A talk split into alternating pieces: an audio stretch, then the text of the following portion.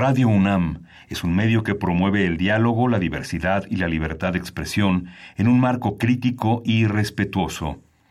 Los comentarios expresados a lo largo de su programación reflejan la opinión de quien los emite, mas no de la radiodifusora. Radio UNAM presenta Primer Movimiento. El mundo desde la universidad.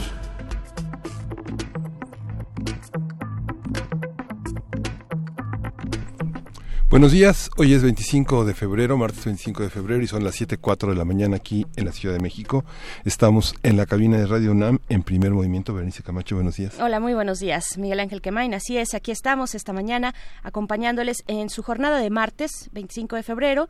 Y pues bueno, iniciamos, tenemos mucha, mucha información, muchos temas eh, que esperamos sean de verdad de su interés, de utilidad. Eh, saludamos también a la Radio Universidad de Chihuahua que nos permite llegar hasta allá hasta Chihuahua con ustedes a distintas localidades en el 105.3. Saludos también al 106.9 y el 105.7. Gracias por sintonizar. Vamos a estar durante la siguiente hora con ustedes. Para ustedes son las 6.5, eh, eh, acá 7.5 hora de la Ciudad de México. Y pues bueno, iniciamos con este anuncio, pues este comunicado de la Secretaría de Economía que dio a conocer eh, sobre un ciberataque del que fue objeto el pasado domingo 23 de febrero, este domingo. Se trata de un ataque informativo eh, perdón, informático que algunos servidores, eh, pues sobre algunos servidores y servicios digitales de la Secretaría de Economía, esta dependencia dijo que mm, no estuvo en riesgo, digamos, la información sensible de los usuarios, eh, ni la que se alberga en general en el sitio, ni los datos, información personal de usuarios, sino que el ataque se centró en correos electrónicos y archivos, espacios de archivos, sobre todo, otros servidores de este tipo. Y pues bueno, fue publicado un acuerdo después de esto en el diario oficial de la Federación para garantizar la seguridad jurídica de ciudadanos y empresas que albergan ahí su información y que tienen todo tipo de procedimientos eh, en curso en ese en el sitio de la Secretaría de Economía pero estos estos quedan suspendidos, quedan suspendidos los trámites en curso hasta que se emita un nuevo acuerdo que los reanude. Esto para pues ver los alcances de este eh, ciberataque. Eh, esto aplica también para los nuevos trámites. Si usted tiene un nuevo trámite que realizar ahí en la Secretaría de Economía, pues quedan suspendidas estas posibilidades y tendrá, se tendrá que esperar hasta un nuevo acuerdo que los reanude. Y yo creo que esto lo podemos enmarcar, si me permiten, en eh, las conclusiones del Foro Económico de Davos del mes pasado, el del mes de enero de este año. Eh, no sé si recuerdan que dentro de esas conclusiones se encontraba precisamente la preocupación por los ciberataques en el mundo. Eh, ahí se inauguró, de hecho, en ese foro económico de Davos, la alianza, una alianza global público-privada contra los delitos digitales y pues llamaban la atención hacia esas cuestiones de ciberataques y la seguridad eh, digital eh, y en ese contexto, pues bueno, este es importante enmarcar lo que está ocurriendo en la Secretaría de Economía, lo que también ocurrió en noviembre del año pasado en Pemex. No sé si recuerdan que un un, hacker, un hacker pedía 5 millones de dólares eh, y amagó de esa manera a, Pemex eh, a través de un ciberataque, pues bueno, es lo que ocurre en la Secretaría de Economía. Luego de este hecho se suspenden los trámites en curso y no se abrirán nuevos hasta el siguiente aviso. Eh, en tanto se restablece el sistema, ¿no? Sí, sí, eso lo hemos estado conversando a lo largo de varios programas. Ha sido muy importante la, la, la vulnerabilidad del sistema del sistema eh, informático mexicano que justamente en la colaboración de TICS y Nuevas Tecnologías, la sección que inauguramos, en la sección pasada Aquiles Cantarel señalaba que no hay nada que se salve de los ciberataques y si el usuario blindado de una manera personal no lo puede hacer, pues el gobierno tiene muchísimas muchísimas interacciones con usuarios que son de otras de otros territorios, incluso de otras geografías, abriendo puentes y tendiendo espacios para para ser penetrados por eso. Pero sí, justo ahora paralizó eh, una parte sustancial de la Secretaría de Economía. Fíjate, Berenice, que quería comentar que justamente eh, una de las, uno de los personajes más interesantes de la cultura mexicana es Elena Garro y en la feria eh, Internacional del Libro de Minería en su edición 41 que ahora continúa, se va a presentar dos volúmenes de diálogos con Elena Garro que son entrevistas y otros textos. Es una edición y estudio y notas de Patricia Rosas Lopategui que ella ha trabajado desde hace muchos años el tema de Elena Garro. Ella publicó una biografía en tres tomos que se llama Yo solo soy memoria, una biografía visual de Elena Garro, los testimonios y el asesinato de Elena Garro, un periodismo a través de una perspectiva biográfica que se ha escrito en varios espacios. Ahora aparece bajo el sello de Gedisa, es un trabajo que se va a presentar el próximo sábado 30 de febrero a las 3 de la tarde en la capilla, en Tacuba 5, ahí en la Feria del Libro. Lo presentan Leticia Romero Chumacero, Artemisa Telles, Jorge Ruiz Dueñas, Víctor Manuel Torres y la propia autora. Vale la pena, vale la pena asomarse de nuevo Elena Garro, Patricia Rosas Lopategui ha hecho que Elena Garro no descanse. Ella, eh, Patricia Rosas, es eh, profesora de literatura mexicana y latinoamericana en la Universidad de Nuevo México. Ha sido una, este, una incansable editora de las obras eh, del teatro completo Elena Garro en el Fondo de Cultura Económica y Patricia Rosas, para quien quiera enterarse más, tiene una página con su nombre que se llama lopategui.com. Vale la pena seguirla y vale la pena asistir a esta presentación de una de las más grandes escritoras mexicanas del siglo XX. Murió en, en, mil, en 1900, eh, en 1996 y justamente ella es, ha sido una de las más, más polémicas figuras. En 1998 murió Elena Garro, nació en 1916, es más joven que Octavio Paz, pero bueno, una de las figuras más polémicas vale la pena acercarnos a este gran retrato de la cristiada que es Los recuerdos de porvenir y uno de los libros más extraordinarios de cuento en México que es Andamos huyendo Lola, ¿no? Así es, y pues de una vez, de una vez también invitarles a que se den una vuelta por la Feria Internacional del Libro en el Palacio de Minería, Tacuba número 5 en el Centro Histórico de la Ciudad de México. Eh, pues muchas cosas ocurren eh, todavía en el transcurso, pues vamos a la mitad, un poquito antes de la mitad de la de, de, esta edición número 41 de la FIL de Minería, muchos talleres, conversaciones, presentaciones del libro y, y, pues bueno, lo que se pueda uno encontrar dentro de esos pasillos, ya sea llevar una lista muy concreta o dejarse ir y dejarse eh, perder y encontrar también por nuevos títulos, eh, dejar, eh, dejarse sorprender tal vez por la oferta editorial que circula en la FIL de Minería, eh, pues ahí está la invitación. Recuerden que Radio UNAM está transmitiendo eh, de manera especial los días viernes, sábados y domingos, así también el último lunes, el lunes, de clausura, vamos a estar por allá. Así es que bueno, hay que encontrarnos en la FIL de Minería. Sí, Frida, eh, Frida me corrige y me dice que es sábado 29. Febrero todavía no tiene 30 días, pero es el sábado 29. el sábado 29 de febrero, 3 de la tarde, la presentación del libro de Elena Garro. Así es, pues bueno, vamos a tener un arranque de salud. Hoy es martes de salud y vamos a hablar de este decreto que prohíbe la comercialización, sobre todo la importación del cigarrillo electrónico. Lo vamos a conversar con el doctor Sebastián Rodríguez Llamazares. Él es médico adscrito a la Clínica de Investigación en Tabaquismo y EPOC del Instituto Nacional de Enfermedades Respiratorias, el INER. Así es que vamos a ver pues todas las eh, cuestiones médicas en torno a los niveles nocivos de este aparato del cigarrillo electrónico. Sí, vamos a tener en las otras historias de la conquista comida y poder. Esto lo trata Federico Navarrete, como ha sido su trabajo a lo largo de las últimas semanas. Federico es historiador, antropólogo, investigador del Instituto de Investigaciones Históricas de la UNAM. Y después, para nuestra nota nacional en la segunda hora, estaremos platicando con la periodista Nayeli Roldán. Ella es reportera en Animal Político y una de las autoras de la investigación La Estafa Maestra. Pues vamos a conversar de este nuevo momento que toma esta investigación, apuntando pues a lo más alto, a lo más alto de ese sexenio que es precisamente el expresidente Enrique Peña Nieto. Eso para nuestra nota nacional. En lo internacional vamos a tratar el tema de la situación económica en Argentina y el FMI. Vamos a tratarlo con Santiago Capraro, él es profesor de la Facultad de Economía de la UNAM y él es candidato a miembro del Sistema Nacional de Investigadores. Después, la poesía necesaria en la voz de Miguel Ángel Quemain. Hoy, eh, hoy te toca a ti, algo de la FIL tal vez. Algo de la FIL. Ay, qué bien, muy bien. Y en la mesa del día tenemos la emergencia climática con Elda Luyando López. Ella es investigadora del Grupo de Cambio Climático y Radiación Solar del Centro de Ciencias de la Atmósfera de la UNAM. Ella es articulista en el más reciente número de la revista de la UNAM, donde toca el tema de la emergencia climática. Y después también tenemos una invitación para el segundo Festival de Dirección Emergente en Casa Azul. Eh, esto con Lisette Uribe, Casa Azul, directora de eh, Conversaciones con otras mujeres, obra que forma parte de precisamente este segundo festival de dirección emergente. Lisette Uribe es nuestra invitada para, pues también, no solamente eh, llevarnos hacia esa obra, a ese montaje, sino en general a toda la oferta del segundo festival de dirección emergente. Sí, y vamos a ir con música para empezar este día. Vamos a escuchar de Alzara y de Nubatones de Javi Vital. Movimiento.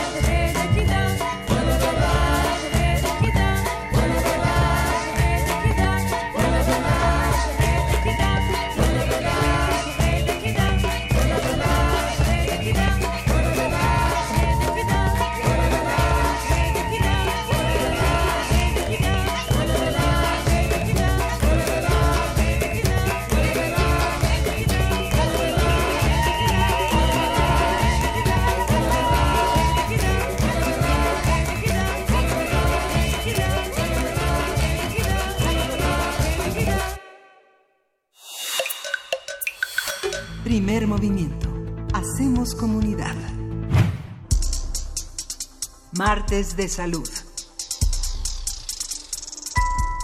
El pasado 19 de febrero, el gobierno federal publicó un decreto presidencial en el diario oficial de la Federación que prohíbe la importación de cigarros electrónicos.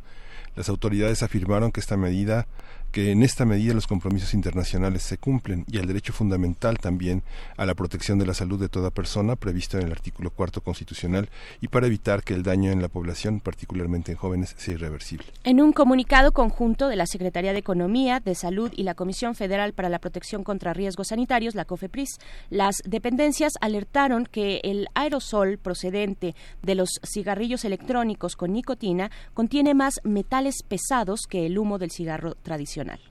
De acuerdo con la OMS, la Organización Mundial de la Salud, este aerosol exhalado por los usuarios en estos dispositivos también es un riesgo para las personas del entorno, ya que está compuesto por sustancias que dañan al corazón y a los pulmones. Según la encuesta nacional de consumo de drogas 2017, en México, 938 mil adolescentes probaron alguna vez el cigarro electrónico, de los cuales 160 mil lo utilizan de forma habitual.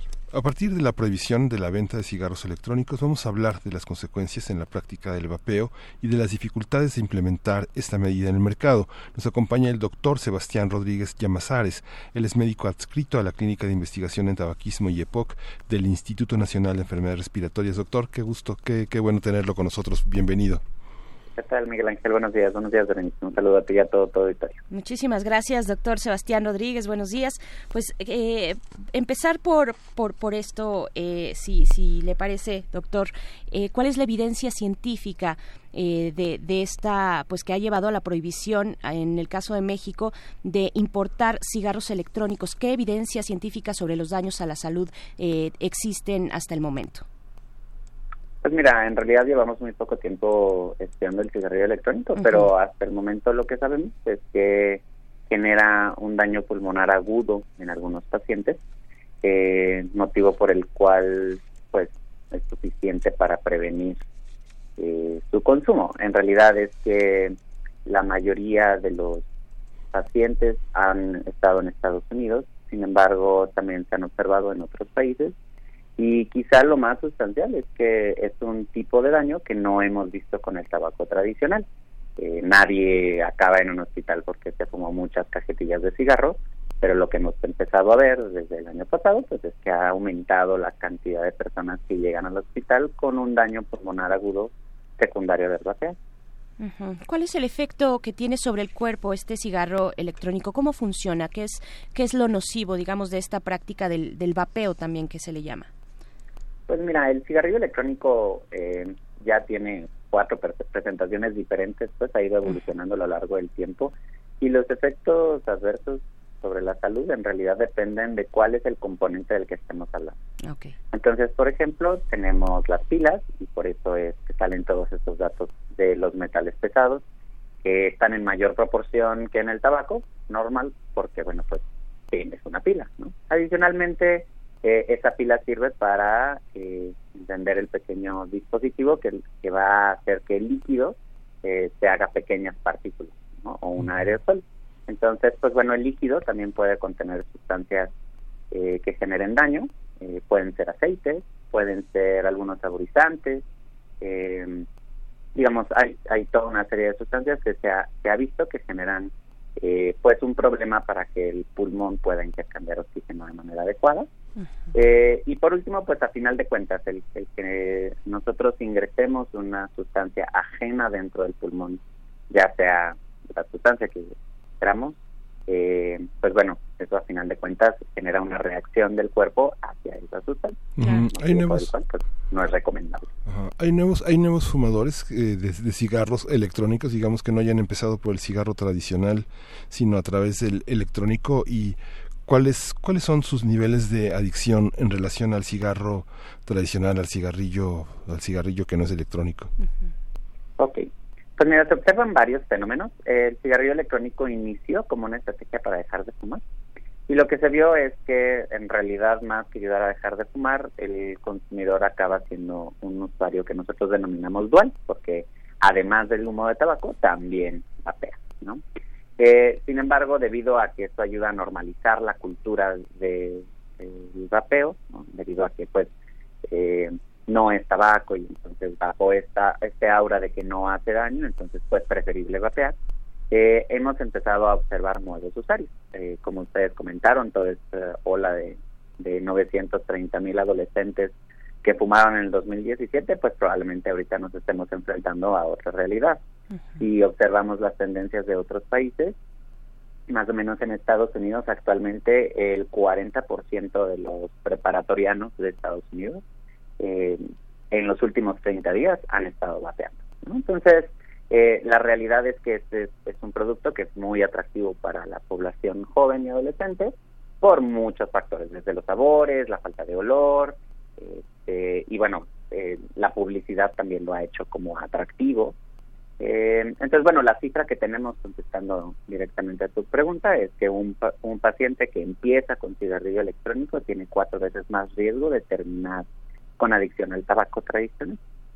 Uy, qué, interesante. Dentro de estas cuatro presentaciones que nos comenta eh, doctor Sebastián Rodríguez, ¿hay alguna que sea más nociva que otra eh, por sus componentes? ¿Hay alguna que genere incluso mayor adicción? ¿Alguna que sea más popular? Eh, pues mira, en realidad es que han ido evolucionando para eh, digamos, bajo, bajo distintos elementos. Los primeros cigarrillos electrónicos eran muy parecidos a un cigarro y después de ahí evolucionaron a unas que son parecen como lapiceros. Eh, y posteriormente de ahí eh, son unos cuadraditos muy, muy monos que tuvieron como ventaja el que podías modificar la temperatura y la cantidad de goteo que emitías. Este, y bueno, los, flujos, miles de cosas podías modificar y después de eso surgieron unos, unos dispositivos que se, llaman HNB, que es Heat Not Burn, eh, en el que bajo el, todo este misticismo de que calientan el tabaco y no lo combustionan, entonces por lo tanto eso genera eh, pues mucho menor daño, lo cual pues no es algo que hayamos observado hasta el momento. Eh, y usualmente conforme cambian de generación se vuelven más atractivos para diferentes mercados. Entonces, eh, por ejemplo, de tercera generación tenemos el Joule, que tiene unos eh, cartuchos recargables y que pues parece una USB. Entonces, este, pues se puede esconder fácilmente, eh, se ve pues muy, se ve incluso hasta sexy estar utilizándolo. El de más nueva generación, que estos son estos HNB, que es, es el ICOS, pues bueno, igual es, es, un dispositivo que no mide más de 8 centímetros. Este, y que incluso puede ser, no sé, confundido con artículos de papelería. Entonces, este, hasta en las escuelas puede estar sin problema.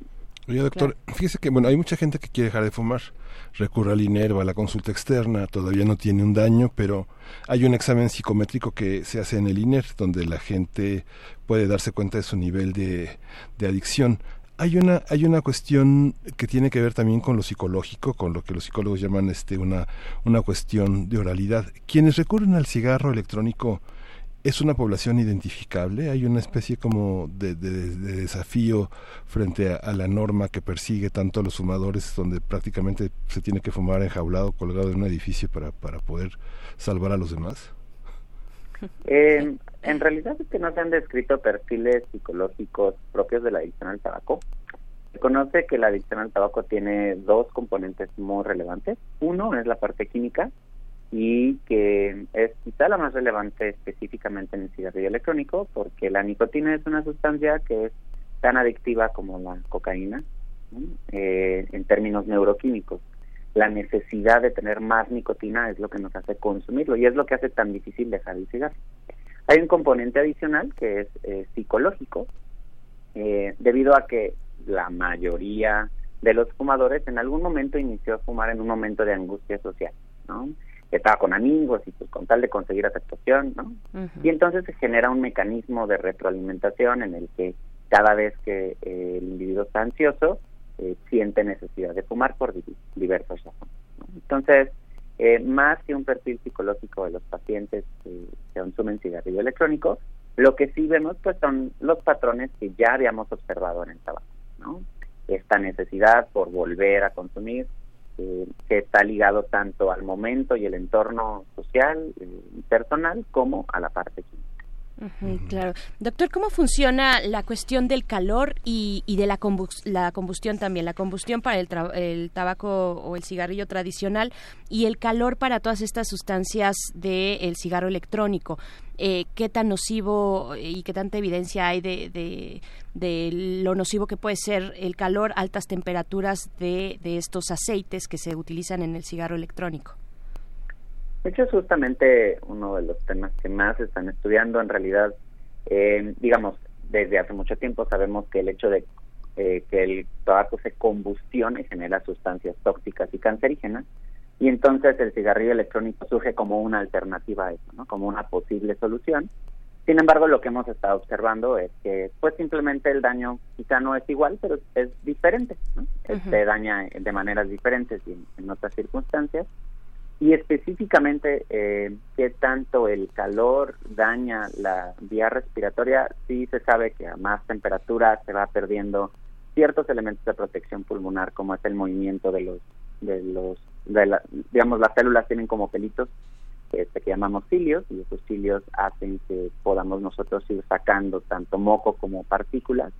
Eh, el movimiento de los cilios disminuye eh, las células se vuelven menos inteligentes para combatir eh, sustancias extrañas, eh, pero parte del problema en esta investigación suele ser que los cigarrillos electrónicos permiten modificar la cantidad de calor que se aplica, entonces hace muy difícil estandarizar cuál es el mm. daño en sí según cada usuario. claro, ¿Y, son las mismas enfermedades asociadas, los mismos padecimientos asociados al cigarro tradicional y al electrónico? La realidad es que en este momento no podemos decir eso, porque eh, pues tenemos 80 años estudiando al tabaco. Sí, claro. Entonces, pues ya hemos logrado ver los efectos a largo plazo. Eh, hoy por hoy, el cigarrillo electrónico pues tiene desde el 2007 más o menos en el mercado internacional, aunque fue diseñado antes, pero a partir del 2007 se comercializó como tal.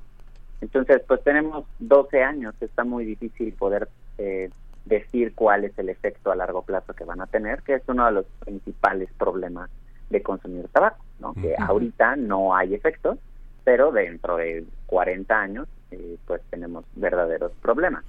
Lo que comentaba hace rato, en realidad eh, nunca habíamos visto daño agudo por consumo de cigarrillo de tabaco y ahora estamos viendo daño agudo por eh, cigarrillo electrónico, motivo por el cual pues esto genera una alerta a, nivel del sector salud. Se puede adquirir sin dificultad en el extranjero, ¿no? En las tiendas en el duty free, en el aeropuerto se puede comprar sin ninguna dificultad. En Estados Unidos no está prohibido. Mucha gente lo trae porque lo compra allá. ¿Usted cree que haya medidas para restringirlo en el equipaje o detectarlo en los rayos X? O es, es totalmente ilegal, digamos, alguien que trae eso está, está, está, este, alguien puede llamarle la atención en una reunión y decirle no, no, no lo, no lo uses, porque mucha gente en, en reuniones, en juntas de trabajo lo saca con la, con la leyenda de que no es tóxico para los demás, porque no produce las molestias de irritación que produce la combustión del, de las sustancias en el cigarrillo tradicional, ¿no? Sí, sí, y es, un poco cómo, cómo se puede traducir esta prohibición, este decreto presidencial de prohibición del cigarrillo electrónico de la importación, ¿no? Eh, ¿Cuáles son esos eh, momentos complicados? También se ha dicho que esto promoverá el mercado negro de este cigarrillo electrónico, ¿no? Por ejemplo. Pues hay muchísimas posturas. Eh, digamos, a, respecto a cuál es la mejor manera de limitar el impacto en salud eh, y sobre todo la, la nueva adquisición de mercado, llámese el mercado adolescente. Eh, la prohibición es una de esas estrategias. Eh, como ustedes comentan, por experiencias previas con otros productos, la prohibición no siempre es lo más efectivo, pero por lo menos de momento, pues sí permite hacer un análisis y un estudio de cuáles son las mejores conductas a seguir de aquí en adelante. La prohibición es a la importación, en realidad eh, no, no creo que influya a nivel individual, digamos, al pasar en un aeropuerto el cigarrillo electrónico tiene que pasar como cualquier otro dispositivo electrónico a través de la banda, ¿no? Eh, difícilmente creo que, no sé, la policía aduanal lo vaya a estar confiscando, más bien creo que tiene que ver desde el punto de vista comercial. Hoy por hoy está prohibida la comercialización de estos productos y pese a eso podemos ver en centros comerciales que hay islas y stands de, artículos de vapeo. Entonces, digamos, creemos que esta prohibición a la importación lo que va a hacer es justamente apoyar a que este tipo de, negocios pues no, no, no empiece a proliferar más aún de lo que ya lo ha hecho. Eh, quizá, digamos, todo el sector salud en general lo que buscará o ha estado buscando impulsar en realidad es que el cigarrillo electrónico empiece a ser considerado como un producto de tabaco. Parte del problema es que hoy por hoy ese dispositivo se comercializa exactamente igual que un celular, no como un cigarro. Eso quiere decir que cualquier adolescente lo puede comprar, eso quiere decir que no hay espacios restringidos para su uso, eh, digamos, no tiene un impuesto, ¿no? Y, digamos, como cualquier otro producto eh, de tabaco, que puede ser o no fumado. Claro, ¿y dónde está la responsabilidad, eh, doctor Sebastián Rodríguez, pues de las empresas que lo comercializan? Eh, finalmente podría ser, no sé, ahorita con lo que estamos escuchando podría parecer una falsa publicidad, ¿no? Y podría haber eh, responsabilidades sobre quienes están llevando al mercado este tipo de, aparato electrónico, el cigarrillo electrónico. ¿Cómo es, por ejemplo, para, para los Estados Unidos? ¿Hay algún tipo de restricción o su, o su venta está todavía muy abierta? Eh, porque pues ya ya están ahí los estudios, ¿no? Los estudios científicos donde empiezan a, apuntar sobre pues los efectos adversos del vapeo, ¿no? Pues mira, en realidad no no no no es no es la idea hacer teorías conspiratorias, pero lo que hemos estado observando es que la misma la misma conducta comercial que observamos en los años 70 con respecto al cigarrillo light y el cigarrillo con filtro y el cigarrillo mentolado y de sabores eh, hacia la población femenil, hacia la población eh, adolescente, ¿no? que, que fue como un boom en, en la industria tabacalera, pues es exactamente lo mismo que estamos observando con el cigarrillo electrónico.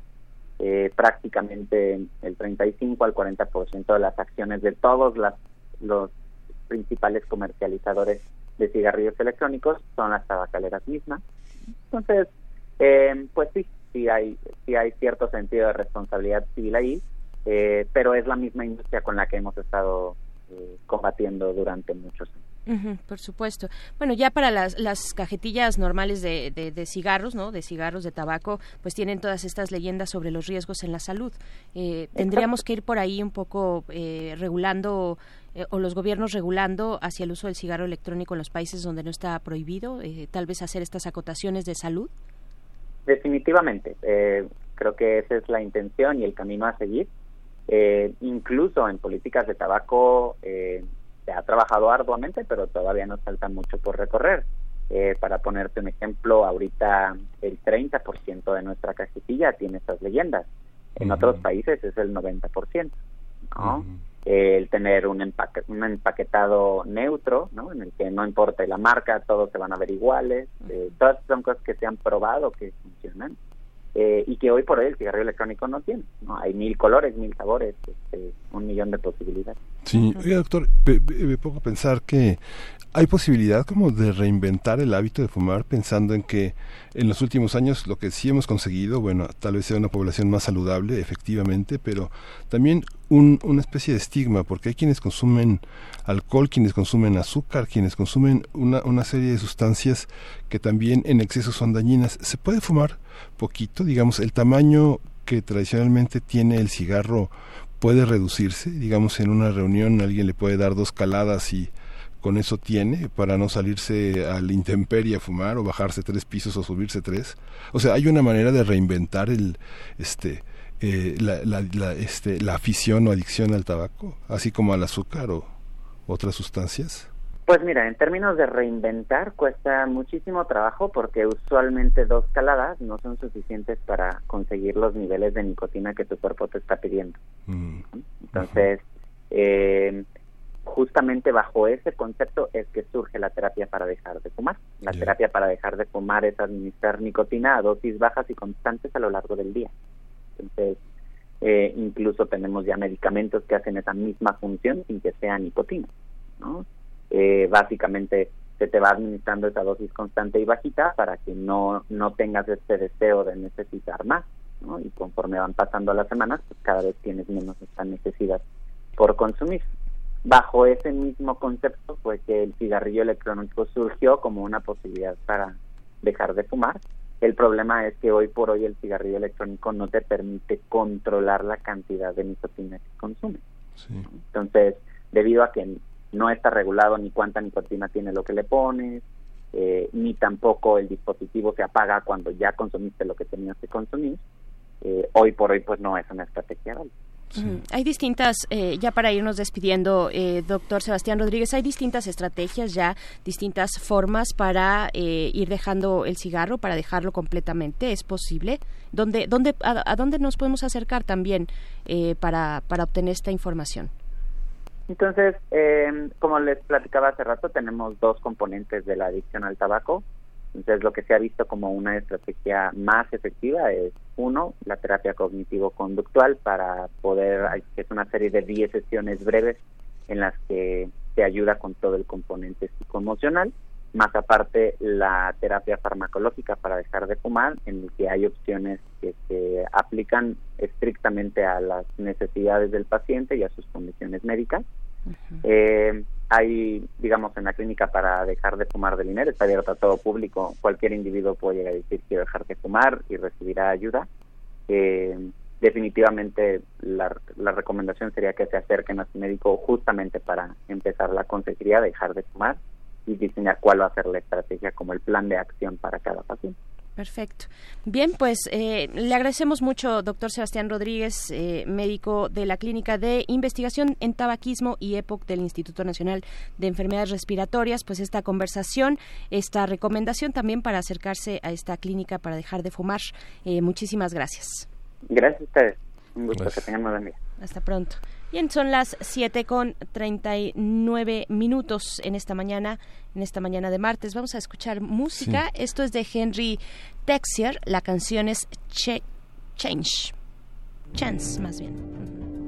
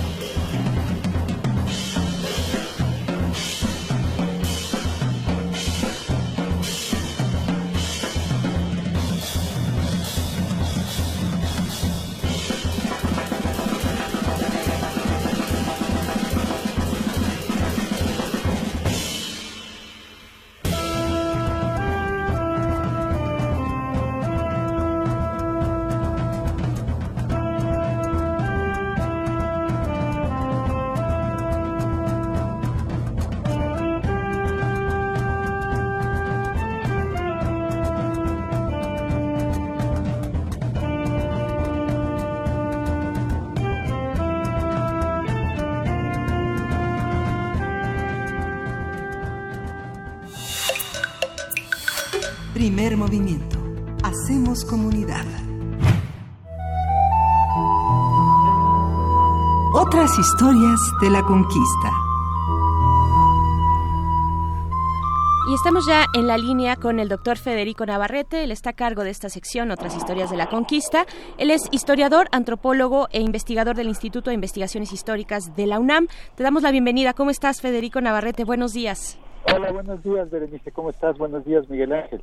Buenos días, Federico. Gracias, gracias. Eh, pues bueno, ¿en qué nos quedamos en esta en esta crónica de, de los 500 años, de hace 500 años? La, el, el, tema que nos propones en esta mañana es la comida y el poder. ¿Cuál es este, sí, este juego macabro? Cuéntanos, por favor. Pues mira, este, el tema no es macabro, es más okay. bien este, delicioso. Perfecto. Porque justamente en esta semana en Noticonquista estamos presentando descripciones de la vida en la corte de los este, de, de, de, México Tenochtitlan en la que estaban alojados los españoles. Supuestamente según ellos tenían prisionero a Moctezuma pero eso no es tan claro.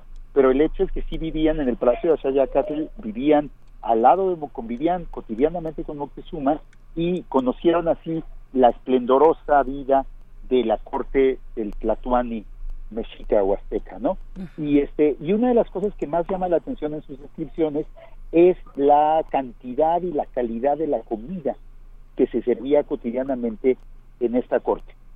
Según eh, Hernán Cortés y Bernal del Castillo, cada día Moctezuma se le ofrecían entre 30 y 300 platillos diferentes. Wow. Todo parece ser que eran más bien 30 platillos, pero que incluían 300 ingredientes o platos distintos y el Tlatuani eh, escogía uno o dos para comer y los demás eran repartidos entre el resto de la corte. Eh, también eh, Cortés y, y, Bernal nos describen que para que el Tlatuani pudiera elegir a gusto de este amplísimo buffet, los platillos se mantenían calientes porque estaban todos colocados arriba de pequeños anafres que, que los mantenían a la temperatura adecuada y que el gobernante, eh, Moctezuma, comía cada día con una vajilla diferente.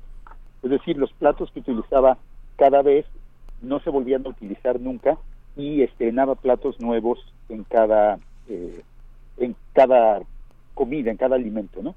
Tenemos pues pues una corte riquísima en que el, el alimento es una demostración del poderío de del Tlatuani y una y no solo una, una demostración de su poderío, sino también una forma de ejercer poder, por, por, porque por medio de esta cocina espléndida, el gobernante también alimenta a todos sus allegados, a sus asesores, a sus capitanes, a sus administradores y también a todos los diversos servidores que vivían en la corte. Entonces, lo que queda claro en estas descripciones es que para los mexicas la, esta capacidad de preparar y servir alimentos era una parte indisociable del poder del gobernante. Claro. Hay, una, hay un texto muy muy interesante que de un, de un, colaborador de primer movimiento que es Rodrigo Llanes sobre este justamente en las en la en la parte del de Noticonquista que se llama Mochtli donde está justamente sí. este texto de los 300 platos de Moctezuma ¿no? exactamente sí Rodrigo es, es, es un cocinero y un historiador de la cocina y justamente ha, eh, ha hecho ya varios eh, eventos en que ha tratado de reconstruir algunos de estos eh, de estos platillos que pudo haber probado Moctezuma y justamente por cierto el, el mes que entra en el Centro Cultural de España eh, presentaremos una haremos un evento gastronómico histórico con el propósito justamente de reconstruir en parte esta gastronomía tan tan maravillosa, ¿no? Uh -huh. La, será el sábado 14 de marzo en el Centro Cultural de España.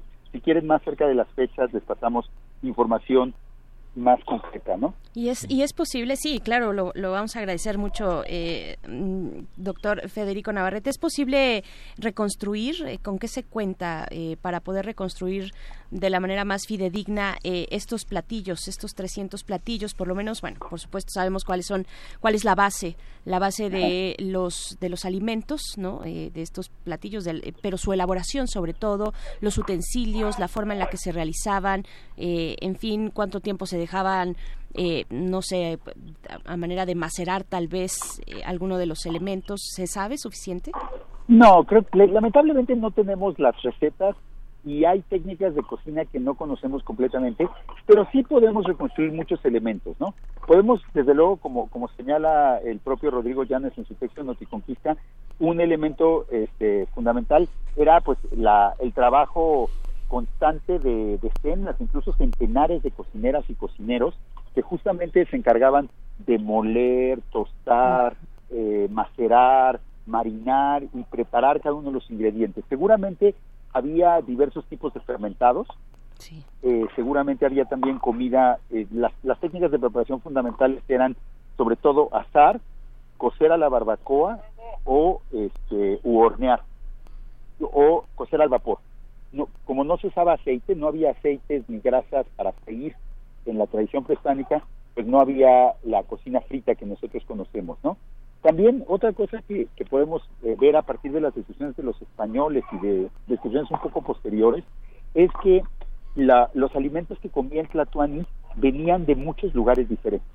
Se cuenta, por ejemplo, que llegaba a poder consumir pescado fresco, lo cual pues era una hazaña en un mundo en que no había medios de transporte rápidos y en que el pescado tenía que ser traído desde las costas bastante lejanas de México y Tenochtitlan hasta la ciudad por cargadores que iban corriendo sin parar para que no se echara a perder la comida, ¿no? Igualmente comía todo tipo de carne de animales exóticos, eh, también traídos por comerciantes o entregados como tributo a México Tenochtitlan, y eso no solo era una demostración de su gran poder, el que tuviera a su disposición estos alimentos tan extraños y tan valiosos y tan raros, sino también seguramente tenía un efecto sobre el propio Tlatuani, lo hacía más fuerte, le daba un carácter más eh, sobrehumano, más inclusive sagrado, por el hecho de que consumía alimentos que no eran que no podían ser consumidos por el resto de las personas, ¿no? Eran alimentos eh, inaccesibles o de un valor excepcional. También había, desde luego, en la base de la alimentación, como, como todavía sigue siendo en, muchas casas de México, eran los productos a base de maíz. ¿no? Claro. Se preparaban todo tipo de tortillas. Rodrigo describe varios, eh, varias variedades diferentes de, tortillas hechas con masa nixtamalizada. Había una variedad gigantesca de atoles. Nosotros conocemos sobre todo el atole dulce y denso que, tomamos eh, con los tamales, pero había muchas diversas eh, bebidas a base de maíz, de harina de maíz, que podía ser tostada, que podía ser nixtamalizada, que era preparada de diferentes maneras y que se preparaba con chile o con, o con miel, entonces podía ser picante y dulce o picante o dulce, ¿no?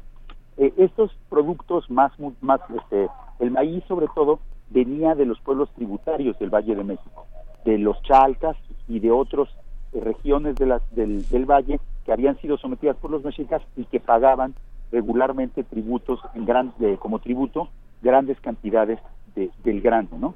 En la región no podríamos encontrar, por lo tanto, una eh, cortes más lujosas que las de Moctezuma, ¿no? Era e, ese punto al menos en, en esta región. No, desde luego. la, corte, la corte de Moctezuma era la corte más lujosa de Mesoamérica porque los mexicas eran los más poderosos de Mesoamérica. Pero estoy seguro que muy, no muy lejos en Texcoco, donde estaban los gobernantes de, de ese pueblo, de los Acolhuas, también eh, Nezahualpili y, bueno, sus sucesores, Cacama y, y también tenían una corte espléndida donde comían comida de gran lujo. En general, la, el dar de comer, para volver a nuestro tema de comida y poder, el dar, el comer de manera espléndida y el poder organizar grandes banquetes para ofrecer comida a muchas personas era siempre un signo de poder en Mesoamérica. Entonces, a, con diversos grados de riqueza y con diversos grados de opulencia, cada gobernante, desde los pequeños poblados hasta las grandes capitales, ofrecía este tipo de banquete. Oye, Federico, y esta, esta parte, como eh, que existía una distinción entre cocinar, conocer la herbolaria, influir a través de ella y entender la cocina también como un acto que está vinculado a lo religioso, a lo chamánico, digamos, hay una, una cuestión estacional en los platillos, eh, eh, o se, se, consiguen incluso hierbas que no estén en la, en la estación, o se conservan de alguna otra manera para mantener su efecto en quien come. ¿Esta parte cómo está vinculada? ¿Está, ¿Hay fronteras o hay una parte diluida eh, que, que, que no entendemos pero que puede ser vista de otra manera? Pues realmente para, en, Mesoamérica en general y para los pueblos indígenas de México a, hasta la actualidad, hasta el siglo XXI, eh, la comida hace al hombre, como dice el dicho. El hombre es lo que come. los diversos alimentos que ingieren las personas modifican su cuerpo, pero también lo que nosotros llamaríamos su alma o su espíritu. Por ejemplo, comer maíz nos hace que los indígenas sean indígenas y que hablen una lengua indígena y cuando quieren aprender español les eh, empiezan a comer galletas de trigo para poder hablar mejor español. Cuando mandan a los niños a la escuela a los seis años les han de comer galletas de trigo para que aprendan más fácilmente español. Entonces sí, la comida siempre tenía en la, en la tradición indígena, siempre tiene esta dimensión que podríamos nosotros quizá llamar religiosa, porque modifica la esencia espiritual de los seres, por ejemplo, el, el comer carne humana, que era una cosa que muy pocas personas hacían y que era un honor reservado fundamentalmente a los guerreros nobles, pues los hacía supuestamente más fuertes y más poderosos que el resto de los mortales. Además, había toda una gran variedad de, de, plantas que se consumían no solo por su valor nutricional, sino también por sus efectos eh, eh, eh psicoactivos, digamos. Los diversas variedades de hongos, los toloaches, el peyote, y esas plantas se, se sabe que Moctezuma las consumía en ciertos momentos para poder tener visiones o para poder acceder a otros aspectos de la realidad, digamos, y seguramente estas plantas sagradas o con una eh, con un significado religioso se conservaban con mucho cuidado en las en las bodegas y los almacenes del palacio para que estuvieran accesibles en el momento en que se requerían, no solo cuando no solo en la temporada en que eran en que se podían cosechar, ¿no? Sí, yo escuché... Entonces debe haber habido toda una una botica, digamos, de ingredientes, de plantas curativas, de plantas psicoactivas, de plantas con efectos sagrados que también complementaban la culinaria de, del tradicional, digamos, o lo que nosotros llamaríamos puramente más alimenticia. Sí, yo escuché gente que decía que no comía chapulines porque se le olvidaba el inglés, ¿no? Hazme el favor, pues, eh, doctor Federico Navarrete, te pregunta por, aquí, en redes sociales, en Twitter, por último, eh, que dónde, dónde podemos consultar o qué libro podemos consultar, a dónde nos acercamos para saber un poco más de los hábitos cotidianos de la comida. Eh, eh, pues creo que estaba por acá, lo podemos, podemos remitirles a, la, a, esta, invitarles a visitar noticonquista.unam.mx, también están en redes sociales, pero hay una mención aquí de un texto de Clementina Badcock por ejemplo, ¿no? Eh, sí, hay, hay varios textos de historia de la cocina. Hay una, una historiadora de la UNAM, Janet Long, escribió un libro que se llama Comida y Conquista, que es, una, es un libro colectivo que justamente reúne varios artículos que hablan de aspectos culinarios antes y después de la llegada de los españoles. Y también el propio Rodrigo Llanes ha publicado en diversas en diversos lugares textos eh, sobre sobre la cocina de Moctezuma y sobre la cocina prehispánica y, cada vez hay más cada vez hay más estudiosos que están tratando de reconstruir las técnicas de preparación y las técnicas de, sazón de la cocina prehispánica. Aunque pues como es tan diferente eh, tecnológica y conceptualmente de, la tradición europea aún nos queda mucho por entender de cómo funcionaba eh, ese, ese mundo gastronómico indígena que era mucho más que gastronómico como ya vimos por supuesto. Pues bien, ahí está esta recomendación, esta referencia a Janet Long del Instituto también de Investigaciones Históricas, Comida y Conquista. También acercarse a noticonquista.unam.mx y a los textos del mismo eh, Rodrigo Llanes, que generalmente lo tenemos por aquí para hablar de cosas deliciosas. Muchísimas gracias, eh, Federico Navarrete. Nos encontramos en 15 días. Claro que sí. Hasta saludarlos, Igualmente. Eh, bueno, pues nos despedimos ya. también de la Radio Universidad en Chihuahua. Nos encontramos con ustedes el día de mañana a las 6 de la mañana para ustedes, a las 7 para nosotros. Vamos a ir al corte, al corte de la hora y volvemos a primer movimiento. Síguenos en redes sociales. Encuéntranos en Facebook como Primer Movimiento y en Twitter como arroba PMovimiento. Hagamos comunidad.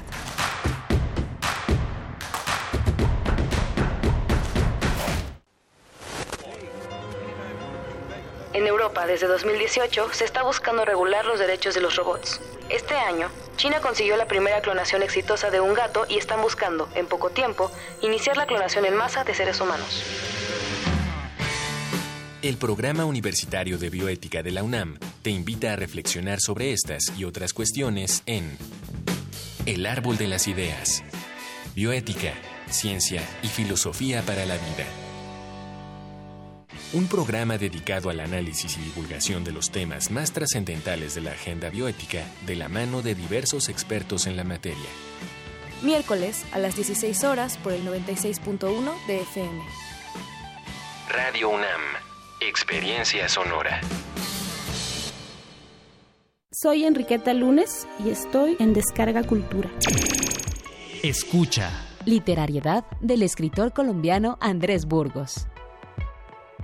La leyenda decía que cuando el niño Carro era niño, los ladrones se habían metido a la casa de sus padres, a quienes mataron porque opusieron resistencia. El único que había sobrevivido al robo era él. Los delincuentes, aunque le perdonaron la vida, se la torcieron para siempre.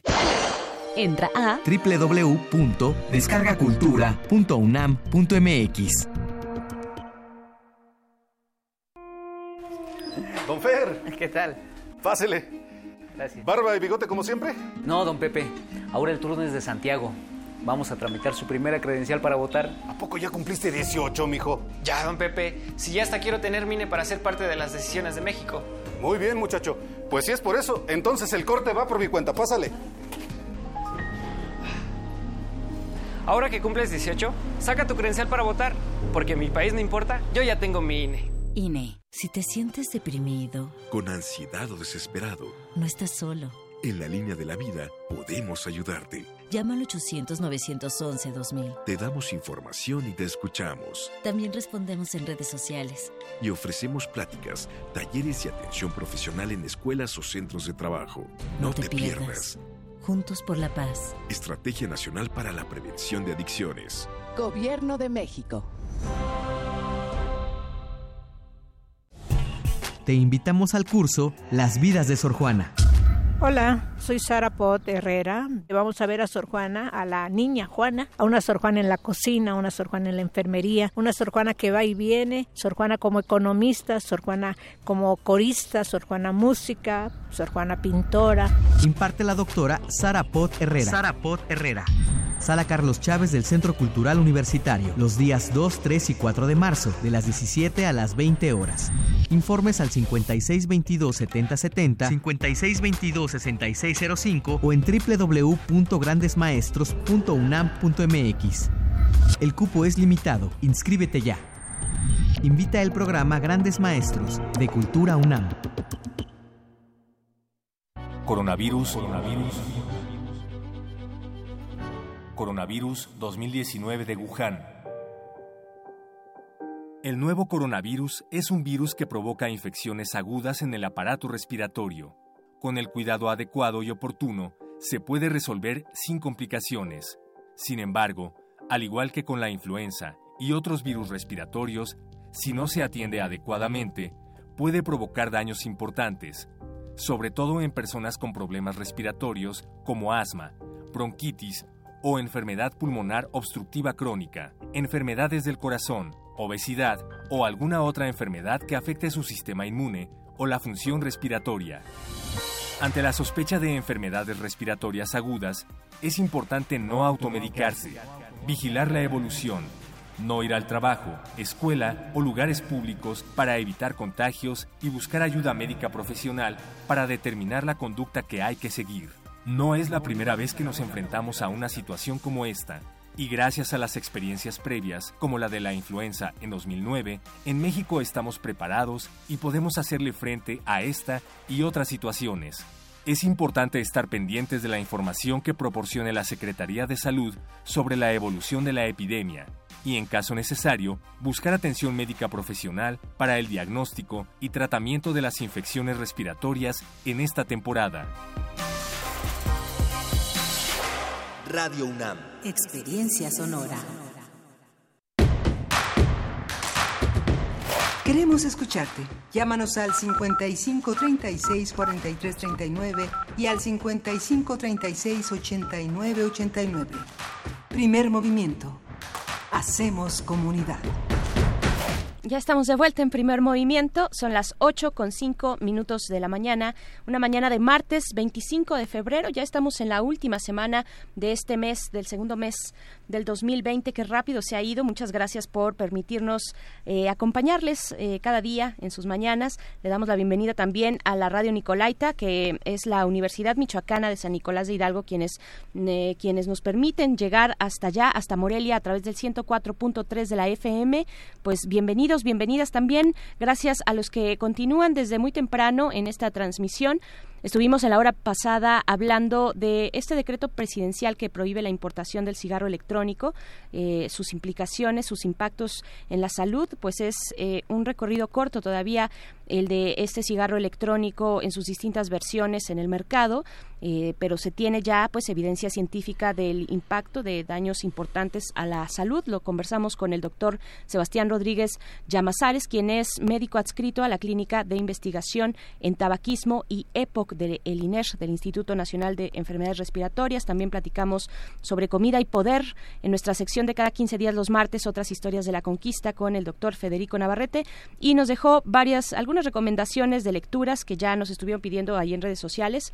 Eh, vamos a ir subiéndolas. Este, yo creo que sí. Vania nos va a estar ahí acompañando y apoyando para esto. Janet Long es una de las recomendaciones, el libro Comida y Conquista. Y bueno, también eh, acercarse al trabajo de El Goloso Mestizo de Rodrigo Llanes, eh, colaborador habitual aquí en Primer Movimiento para temas de gastronomía. Y pues bueno, aquí estamos y en esto vamos, Miguel Ángel. Mencionaban a Clementina Bató, que es una, una, una verdadera este, estudiosa también de la crónica, a través de las crónicas junto con, con, el, con el doctor eh, Barjau, que es uh, un Luis Barjau, que, o Barjau, como se le conoce también aquí en español, ha sido uno de los grandes, grandes este, documentadores de la crónica y de la cocina actual. También eh, Nuche ya colocó en redes sociales el coloquio Perspectivas Críticas del Norte de México, que es un coloquio que organiza la Universidad Autónoma de Chihuahua, que es muy interesante porque prácticamente todos los temas de la frontera, incluyendo los Levarón, están ahí. Esta, esta relación entre el norte de México, el norte de Chihuahua, Estados Unidos y México, a través de una serie de ejes temáticos que van desde las imagologías etnoculturales, los marcos culturales norteño-mexicanos, las hibridaciones, los estudios de género, el colonialismo y el poscolonialismo, la migración, las diásporas están ahí. Quien quiera participar todavía tiene espacio hasta el 29 de febrero. Quien no pueda participar, pues sabe que en Chihuahua del 28 al 30 de abril van a reunirse todos estos eh, investigadores para estar al tanto. Y apareció la revista este sobre Jesús Gardea, una revista que ha hecho la Universidad Autónoma de Chihuahua, verdaderamente importante, ya la, ya, ya la colocaremos a, 80 años de 80 años de Jesús Gardea, una revista muy muy muy interesante, Metamorfosis, que es la, la revista de la Universidad Autónoma de Chihuahua, que es la memoria del desierto, esta colección que tienen desde hace ya 50 números. Así es, pues bueno, ahí están estas recomendaciones que pueden encontrar en nuestra eh, en nuestra red, en nuestra cuenta de Twitter, eh, arroba PMovimiento, también Anuar Luna. Gracias, Anuar, nos pone varias recomendaciones, por ejemplo, también de Janet Long Solís. Dice Capsicum y Cultura, la historia del Chili, es una de las recomendaciones. Eh, también está, bueno, aquí Conquista y Comida, que esta es también de Janet Long. Eh, la ah, justo la que estábamos eh, recomendando hace, unos momentos. Y también dice, otro texto interesante es Nacionalismo Culinario hacia una historia de la comida mexicana del doctor José Luis Juárez López. Gracias, Anual, por tus recomendaciones. Y pues bueno, vamos eh, con esto. Es una invitación para el día de mañana. Primer movimiento.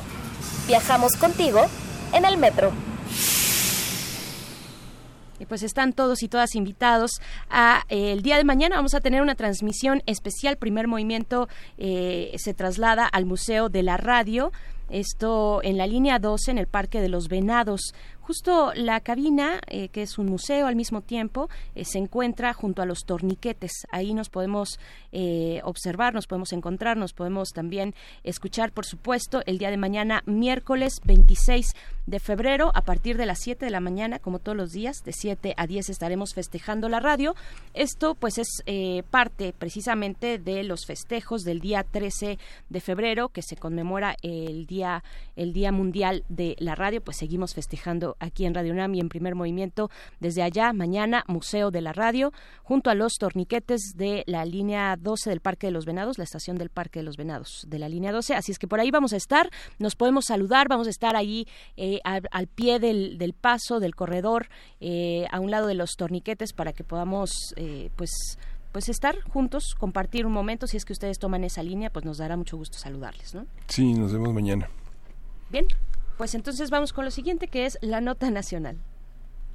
Todavía no, nos dicen que todavía no, que todavía tenemos chance, tenemos eh, espacio para invitarles de nuevo a, a, asistir a la Feria Internacional del Libro de Minería que coordina la eh, Facultad de eh, Ingeniería desde hace, bueno, ya está en su edición 41 y pues bueno, también la Gaceta le hace honor a esta feria, 41 años ya, que empezó de una manera muy distinta con algunos pocos libros eh, sobre ingeniería, pero bueno, ahora es todo un evento, un evento importantísimo que se da en la Ciudad de México.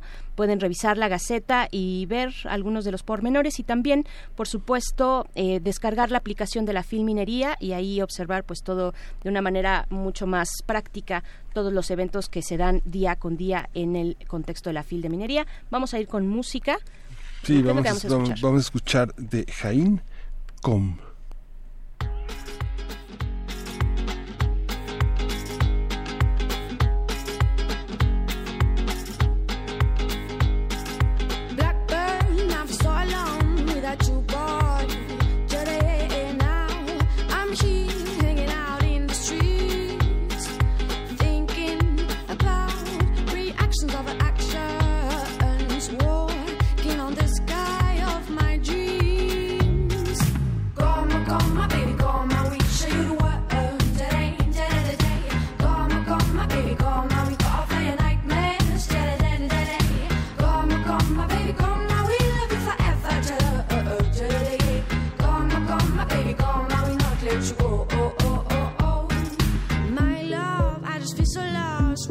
Boy. Jedi, I'm yours, even if time has passed. Take me away from this impetuous world,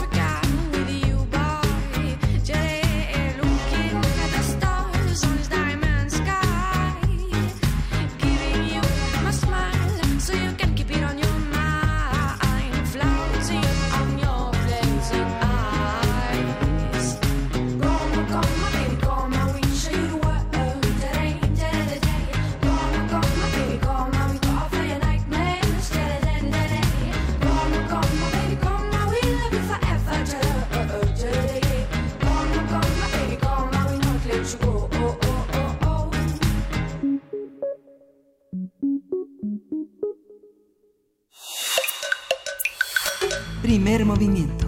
Hacemos comunidad. Nota nacional.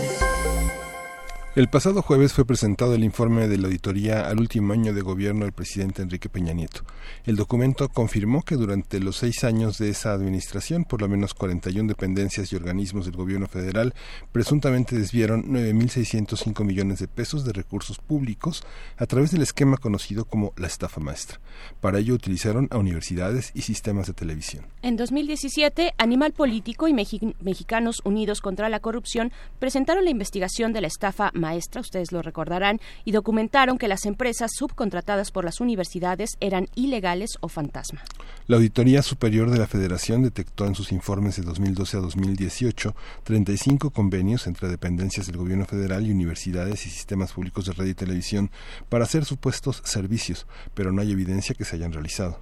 Pues bien, ante los informes realizados por la Auditoría Superior de la Federación, haremos un recuento y un seguimiento también de la trama de la estafa maestra y de los señalamientos al expresidente Enrique Peña Nieto, así como a algunos de sus colaboradores y dependencias durante su gobierno. Para ello nos acompaña en la línea Nayeli Roldán. Ella es periodista, reportera de Animal Político y una de las autoras del libro La estafa maestra. Nos da gusto, mucho gusto saludarte, Nayeli Roldán. ¿Cómo estás? ¿Qué tal? Muy buenos días a ustedes en el auditorio. Muchas gracias, Nayeli. Buenos días. Pues eh, cuéntanos, por favor, eh, cuál es la relevancia y, finalmente qué están, eh, pues estos informes de la Auditoría Superior de la Federación, qué están arrojando, cuál es la novedad que llega a, pues, componer, bueno, llega a sumarse a este gran rompecabezas que es la estafa maestra, una, un mecanismo de corrupción muy complejo, ¿no? Así es. Eh, bueno, pues lo que ocurre o lo que viene a confirmar el último informe de, de auditoría, de la Auditoría Superior de la Federación, es que el mecanismo de la estafa maestra continuó todo el sexenio. Es decir, nosotros, eh, como bien mencionan, publicamos la, el reportaje La estafa maestra en septiembre de 2017. Sin embargo, lo que revela eh, la revisión del último año de gobierno del presidente Enrique Peña Nieto es que todavía el año siguiente continuaron haciendo este mecanismo eh, y no solamente fue pese a la investigación periodística o a la publicación de la investigación, sino incluso pese a 22 denuncias que hasta entonces había interpuesto la Auditoría Superior de la Federación, denuncias penales ante la Procuraduría General de la República, es decir, no inhibió a los funcionarios públicos, eh, sobre todo de primer nivel, eh, a detener este mecanismo, ni las denuncias, ni tampoco la, eh, la difusión de, este, de esta investigación periodística para dejar de hacerlo, lo cual resulta bastante grave. Y bueno, ya al, momento de que hicimos la revisión de todos los años, desde 2012 hasta 2018, hay que recordar que la estafa se concentró sobre todo en la investigación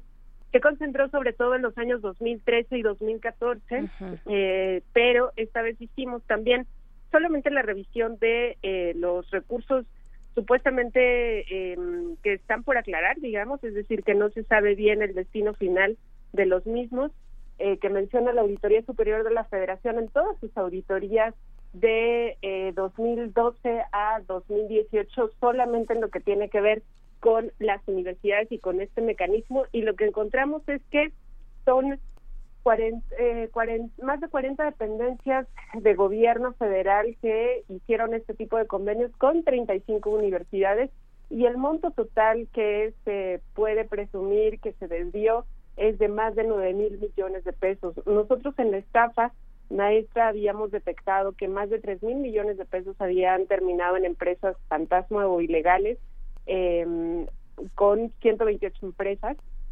Eh, sin embargo, también el número de empresas eh, sumadas a la lista de compañías fantasma del SAT eh, ha incrementado también el monto, entonces estamos en más de 4 mil millones de pesos, más 4 mil millones de pesos, poco más de 4 mil millones de pesos que eh, se falta por aclarar en el resto de las auditorías a diferentes universidades. Por eso es que se suman más de 9 mil millones de pesos de recursos públicos, pues prácticamente perdidos. Digamos que con el primer, solo para, para tener clara de esta manera, eh, con el primer saque de, de esos 3 mil millones de pesos, eh, ya frente a estos hallazgos y todavía eh, lo que se ha venido acumulando, ¿se triplicaría? ¿Se triplicaría esa cifra que ustedes consideraron inicialmente? Exactamente, así es. Este y hay que recordar que también nosotros eh, no es que hayamos em, tomado en cuenta, digamos, em, eh, solamente los montos por aclarar, que, que eso viene como en cada auditoría, es decir, que, por ejemplo, no existan eh, pues los comprobantes o que incluso hasta errores administrativos. Lo que nosotros sí hicimos fue revisar cada una de las empresas y el resultado pues es que básicamente más de la mitad de los recursos que se habían entregado mediante estos convenios pues habían desaparecido. Y esto da, da cuenta o da una idea de frente a qué estamos. Incluso esta cifra de los montos por aclarar del resto de las auditorías que no entró en nuestra investigación periodística, pues podría ser incluso mucho mayor. Oye, Nayeli, esta, esta, ¿cuáles son las consecuencias penales de todos estos hallazgos. Hay consecuencias penales y hay consecuencias de sanción en a partir de la Secretaría de la Función Pública, porque lo que se detectó en la estafa maestra es una manera de proceder, un, un proceso, una estructura una estructura que habilita la, la, posibilidad de corrupción y de, y de, no dejar huella.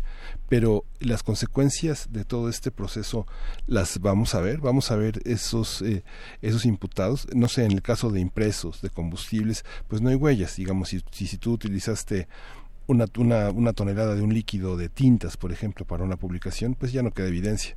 Lo mismo si hiciste un millón de carteles para repartir, puedes nada más quedarte con la muestra y no haber impreso nada. Digamos que esos procedimientos los hicieron con, también con programas. Los programas se pudieron haber transmitido, pero no hay huella más que de la huella del programa. O sea, no hay, eh, no hay, no hay consecuencias penales en muchos de los casos. ¿Esto es así o...? O, o cómo, lograr, digamos, que toda esta evidencia, eh, puesta en evidencia de un proceso, tenga consecuencias legales? Eh, bueno, es que habría que mm, considerar esto por, por dos aspectos. Uno es la comprobación de los recursos, que eso, eh, inclusive aunque ya no, o sea, aunque el servicio se acabara, digamos, siempre debe haber eh, una comprobación del mismo. Eh, y para eso en la administración pública hay toda una serie de requerimientos que de, se deben de cumplir al momento de una contratación. Y eh, si si el si un servicio se cumplió y si un bien se hizo eh, por supuesto que hay evidencia. Y la evidencia va más allá incluso de eh, los meros actas eh, de, de, recepción o de, de entrega eh, sino que también incluyen, por ejemplo, eh, fotografías, bases de datos, esto mm, lo más importante y lo que nosotros eh, aludimos siempre es que incluso cuando publicamos el reportaje, la respuesta de las autoridades es nosotros lo hicimos todo legal y aquí están las pruebas, ¿no? que básicamente eran en el papel.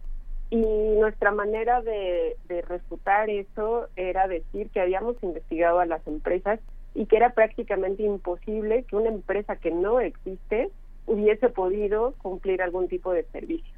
Uh -huh. Y ese es el, el meollo de este mecanismo de la estafa maestra y también del resto de convenios que se hicieron en todo el sexenio a través de este modelo, en que el modus operandi es el mismo. Se utilizan a empresas que no existen, que son ilegales, que básicamente solo sirven para dispersar recursos y por lo tanto para desaparecerlos. Entonces, eh, eso, por supuesto, que, que implicaría eh, la violación a la ley, no solamente a la ley de la Administración Pública Federal que mandata que cada funcionario público tenga la obligación de eh, rendir cuentas eh, por su cargo, y en este caso involucraría a centenas de funcionarios, comenzando por los titulares de las dependencias de gobierno y organismos hasta los que operaron eh, los convenios y también pasando por los rectores o los directores de los sistemas de radio y televisión.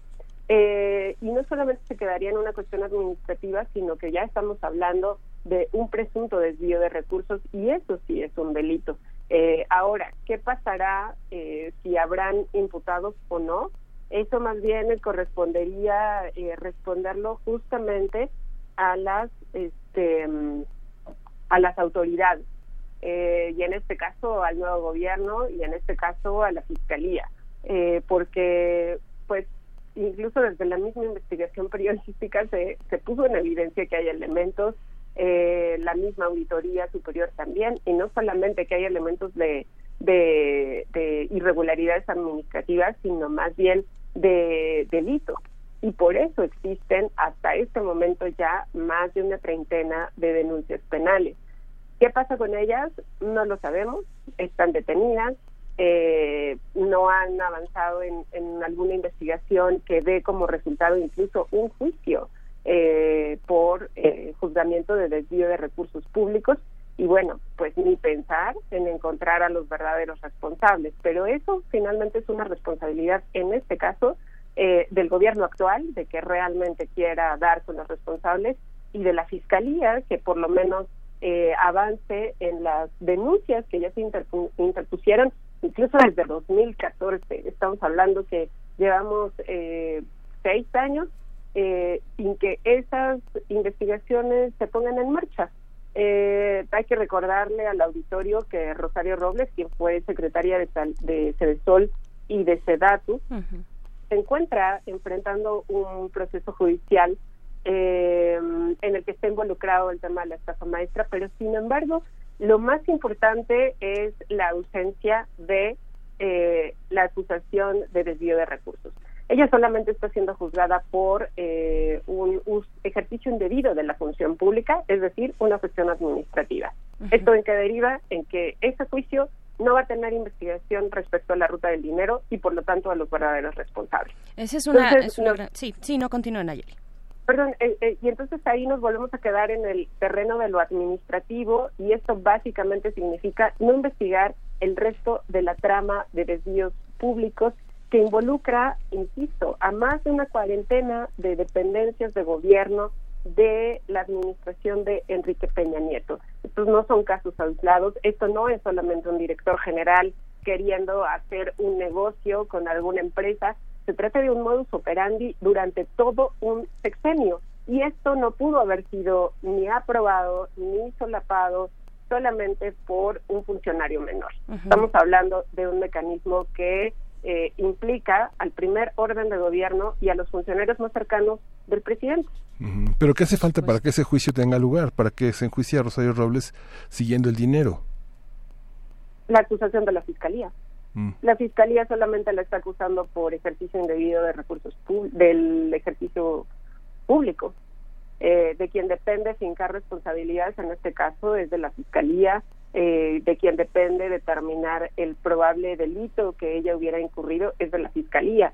Entonces, la verdad es que a veces se quedan en discursos solamente estos del combate a la corrupción, porque en este caso en primer lugar, Rosario Rondas ni siquiera está en la cárcel por desvío de recursos, está solamente por una medida cautelar, que además ha sido eh, pues bastante debatible, porque incluso hay de por medio esta documentación falsa, eh, y no es una sentencia. Que ella está en la cárcel no es una sentencia, es solamente una medida cautelar, ni siquiera se ha llegado al fondo del asunto que es investigar la estafa, y bueno, ni pensemos en que se vaya a investigar eh, a los verdaderos responsables y dónde quedó el dinero, que eso sería lo más importante. Nayeli, eh, Roldán, ustedes han revelado finalmente una metodología, un, mecanismo de presunta eh, corrupción sistemática durante el gobierno de Enrique Peña Nieto. 30 denuncias, nos dices, 30 denuncias penales, algunas surgieron durante el mismo gobierno de, Peña Nieto en 2014, las más viejas, según entiendo lo que nos dices.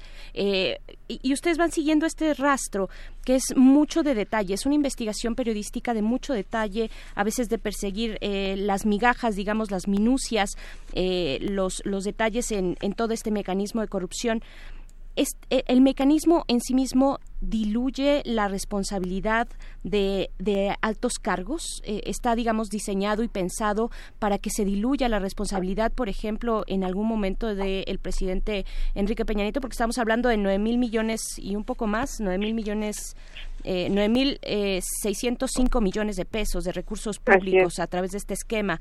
Eh, no es poca cosa y tendría que haber este, eh, haberse enterado o darse por enterado el presidente de lo que ocurría finalmente frente a sus narices, ¿no?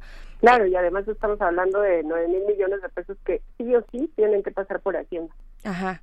Exacto. Eh, eh, ¿Está diseñado así este mecanismo para que no llegue la responsabilidad hasta el punto más alto, que es el presidente de la República, el expresidente de la República? Sí, muy buena pregunta porque eh, efectivamente sí, está diseñado para que los únicos responsables sean quienes firman los documentos, en este caso los convenios o los contratos con las universidades y con las empresas sin embargo, también em, durante, durante el reportaje entrevistamos al entonces auditor superior de la federación, ahora ya ex auditor, y lo que él decía es que um, esa sería como la salida sencilla, porque Hay que saber que en la administración pública existen jerarquías y existe una cadena de mando. Y volvemos al, mismo punto. Esto no pudo haber ocurrido solamente porque a los jefes de departamento eh, eh, decidieron hacer convenios con universidades. Esto pasa por la aprobación de la el oficial mayor, quien se encarga de distribuir o de administrar más bien los recursos públicos de una dependencia del gobierno, y esto a su vez deriva de una autorización de la Secretaría de Hacienda para eh, para liberar los recursos públicos. Y también hay que recordar pues quién estaba a cargo de la Secretaría de Hacienda, eh, que pues fue Luis Videgaray, y que él a su vez le reporta también directamente al presidente Enrique Peña Nieto y que es mucho del mismo argumento que daba Rosario Robles respecto a que ella no había firmado nada y efectivamente no firmó un solo documento al respecto, uh -huh. pero aquí estamos hablando más bien de la responsabilidad como cabezas de un sector o de una dependencia en la que eh, pues sus funcionarios públicos, incluso los más allegados, que es el oficial mayor, ese siempre es una un nombramiento del titular de la dependencia, eh, pues hayan eh, tenido este tipo de convenios que derivaron en presunto desvío de recursos públicos, porque no estamos hablando de 100 mil pesos o de 200 mil pesos, estamos hablando de un boquete de no, más de 9 mil millones de pesos en las arcas públicas. Uh -huh. Y esto no pudo haber sido operado solamente desde eh, los, los bajos cargos, ¿no? O los cargos eh, de, de, menor eh, de menor responsabilidad en la administración pública, sino todo lo contrario. Entonces, eh, sí, sí está pensado para que no no haya una responsabilidad más allá, pero justamente por eso es que la investigación tendría que ser de, de amplia mira, o sea, no solamente eh, limitarse a una cuestión administrativa de quién firmó qué documento, sino más bien entenderlo como lo que es un mecanismo de corrupción. Uh -huh, claro.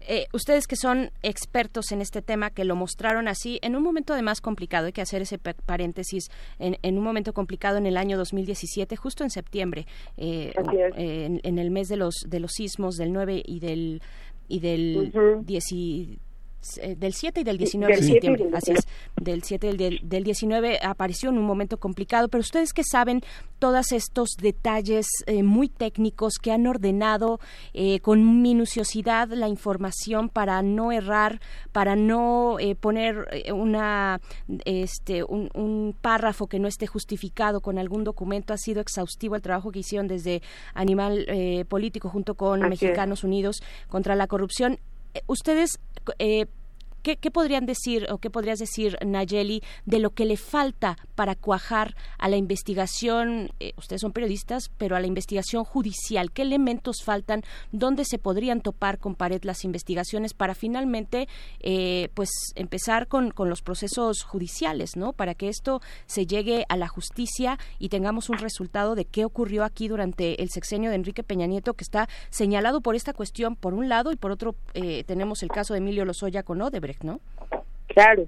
Lo que falta básicamente es eh, voluntad política, eh, porque el resto de elementos está ahí. Eh, si nosotros como periodistas pudimos em, hacer estas investigaciones con recursos limitados en todos los sentidos, eh, ahora una autoridad como la Fiscalía, que tiene todos los elementos a su alcance, eh, no podría estar limitado por nada eh, tienen acceso al sistema bancario de este país, tienen eh, comunicación con la unidad de inteligencia financiera, que básicamente es ahí donde se tendría que estar investigando. Eh, nosotros como periodistas y como cualquier otro ciudadano tenemos limitantes de eh, acceso a la información. Sí. No podríamos jamás pedirle a un banco que nos diera los estados de cuenta de los funcionarios, de las empresas, de las universidades. ¿Quién sí puede hacerlo? La Fiscalía. Si no lo hace, pues no sabríamos sus motivos. Eh, ¿Quién podría determinar en dónde quedó cada uno de los centavos de los 9 mil millones de pesos? ¿En qué cuentas terminaron? ¿En qué empresas fueron a parar? ¿Cómo se distribuyeron los recursos? La unidad de inteligencia financiera. Ellos tienen toda la capacidad, las atribuciones legales y, y, y el personal eh, suficiente como para hacer esa investigación. ¿Qué falta? Que lo quieran hacer. Sí, es que la a pesar de que la fiscalía es autónoma, autonomísima, ¿no? Este, eh, el presidente ha dicho que no, que no va, este, no va a ser indagatoria sobre eso. Digamos, yo en algún momento le preguntaba a Lorenzo Meyer que se refería al tema de la corrupción, si el gobierno tenía capacidad para enfrentar políticamente, este, una red de corrupción tan, tan, tan grande que involucra incluso a funcionarios de, de medio nivel, como directores que tienen un poder de firma, hasta directores generales adjuntos, directores generales, coordinadores de unidad, subsecretarios que eh, exhibirlos a todos juntos, pues habría que meter a una serie de profesionales que están incluso en el Senado, en la Cámara, bajo una investigación, porque muchos de ellos fueron los operadores de todo este mecanismo, ¿no? Este, digamos que ese ese desayuno de chilaquiles con huevo que hizo el presidente con José Antonio Mid, pues eh, era una especie como de garantía, de una especie de tregua, porque él fue el secretario de Desarrollo Social, digamos que está involucrado. Hay esa, esa fiscalía, tendría que eh, hacer la acusación ella misma o algún actor de la sociedad civil lo puede hacer, puede hacer esa acusación y la fiscalía tendría que perseguirlo o solamente la fiscalía tendría la capacidad de hacerlo. De hecho, imagínense ante qué estamos si la denuncia por la que Rosario Robles se encuentra enfrentando un juicio tiene que ver con eh, una organización civil que es Tojil eh, y que ellos eh, acusaron efectivamente pues este mecanismo de corrupción y específicamente lo que ocurrió en Cedesol y en Sedatu y a partir de eso es que la fiscalía está encabezando esta acusación, este juicio en contra de Rosario Robles, pero pues no sabemos nada de las otras 30 interpuestas por la Auditoría Superior de la Federación, donde sí existen los elementos eh, para un posible delito de desvío de recursos públicos y donde ellos sí tienen incluso evidencia de eh, bancaria. Eh, y entonces, efectivamente, sí, estamos ante un mecanismo de corrupción de tal magnitud que, por supuesto, puede abarcar a centenas de funcionarios, probablemente algunos que o tengan cargo público o tengan algún eh, espacio político eh, actualmente. Eh, y entonces el resultado de todo esto es que volvemos a lo mismo de siempre, que es la impunidad. Y que este supuesto combate a la corrupción pues no lo está, ¿no? Así es, pues te imaginarás también Nayeli Roldán, bueno, los comentarios aquí en redes sociales, en Twitter, eh, pues precisamente de eso, de frustración, ¿no? ¿Por qué, ¿Por qué nunca se recupera el dinero de los casos de corrupción? Nos preguntan por acá. Este, lo triste es que no llegamos a ningún lado, la investigación de los reporteros es excelente y de ahí no pasa nada. En fin, bueno, eh, modificaron la ley a su, eh, su provecho para cubrirse y así varios comentarios por el estilo. Nayeli Roldán, pues te agradecemos mucho, te agradecemos mucho y bueno, seguiremos el trabajo de Animal político que por cierto siempre está en campaña eh, de, fonde, de, fondeo permanente porque hay que apoyar el periodismo en nuestro país, eh, estos, estas iniciativas independientes de periodismo. Así es que, bueno, ahí se pueden acercar a su cuenta de Twitter, a su, a su también a su sitio, a, su sitio eh, y, y, pues apoyar, si así lo quieren, esta iniciativa periodística que nos ha dado, entre otras cosas, pues la estafa maestra. Muchísimas gracias, Nayeli Roldán. Muchísimas gracias a ustedes por el espacio. Hasta pronto. Pues ahí está, compañera eh, periodista, reportera en Animal Político, una de las autoras del libro de la estafa maestra. ¿Cómo lo ven? Hijo, qué complejo, complejo, porque finalmente, digamos que bajo esta línea profundamente moral de no tener chivos expiatorios este para algún sector muy muy muy amplio también Rosario Robles funciona como un chivo expiatorio porque finalmente este fue una mujer que eh, con su actitud desafió toda una lucha de la izquierda no fue una mujer verdaderamente que respaldó la lucha eh, feminista y la, eh, de muchas mujeres. De pronto se declaró una mujer enamorada y de pronto se declaró una mujer prista entonces, finalmente, esa es una, es una, es una traición a todo un movimiento, a toda una ideología política, pues que está pagando caro. Finalmente se la jugó en un ajedrez en el que, pues la dama fue ahorcada, ¿no? Y lamentable que tengamos que hablar de esa manera del caso de Rosario Robles, ¿no? Lamentable porque si hay algo que perseguir, pues es la corrupción y no las filiaciones partidistas, las traiciones eh, eh, ahí del, juego político, eh, pues que a veces es pestilente dentro de los partidos políticos y de la clase gobernante. En fin, vamos a ir con música. Esto es de Anita Tijoux, desde Chile. La canción es Mi Verdad. Por mi piel morena borraron mi identidad. Me sentí pisoteado por toda la sociedad. Me tuve que hacer fuerte por necesidad. Fui el hombre de la casa muy temprana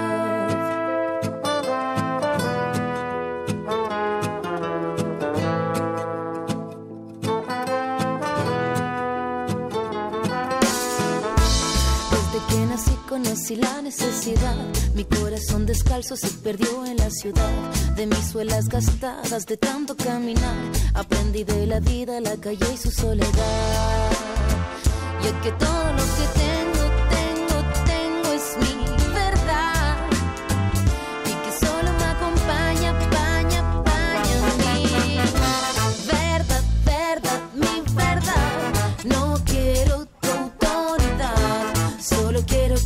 con dignidad y conquistar mi libertad.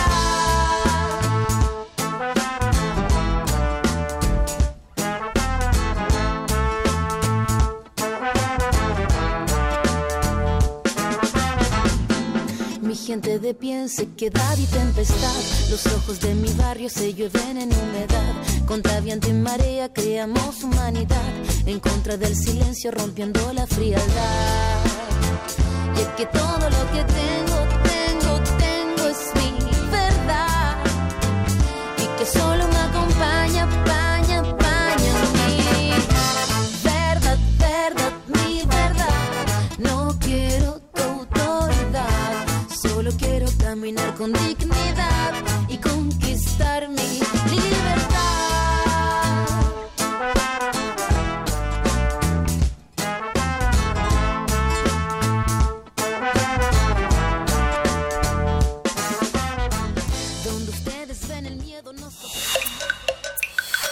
Primer movimiento. Hacemos comunidad. Nota internacional. El gobierno argentino y el Fondo Monetario Internacional se comprometieron a avanzar en la negociación de un nuevo acuerdo por la deuda del país sudamericano.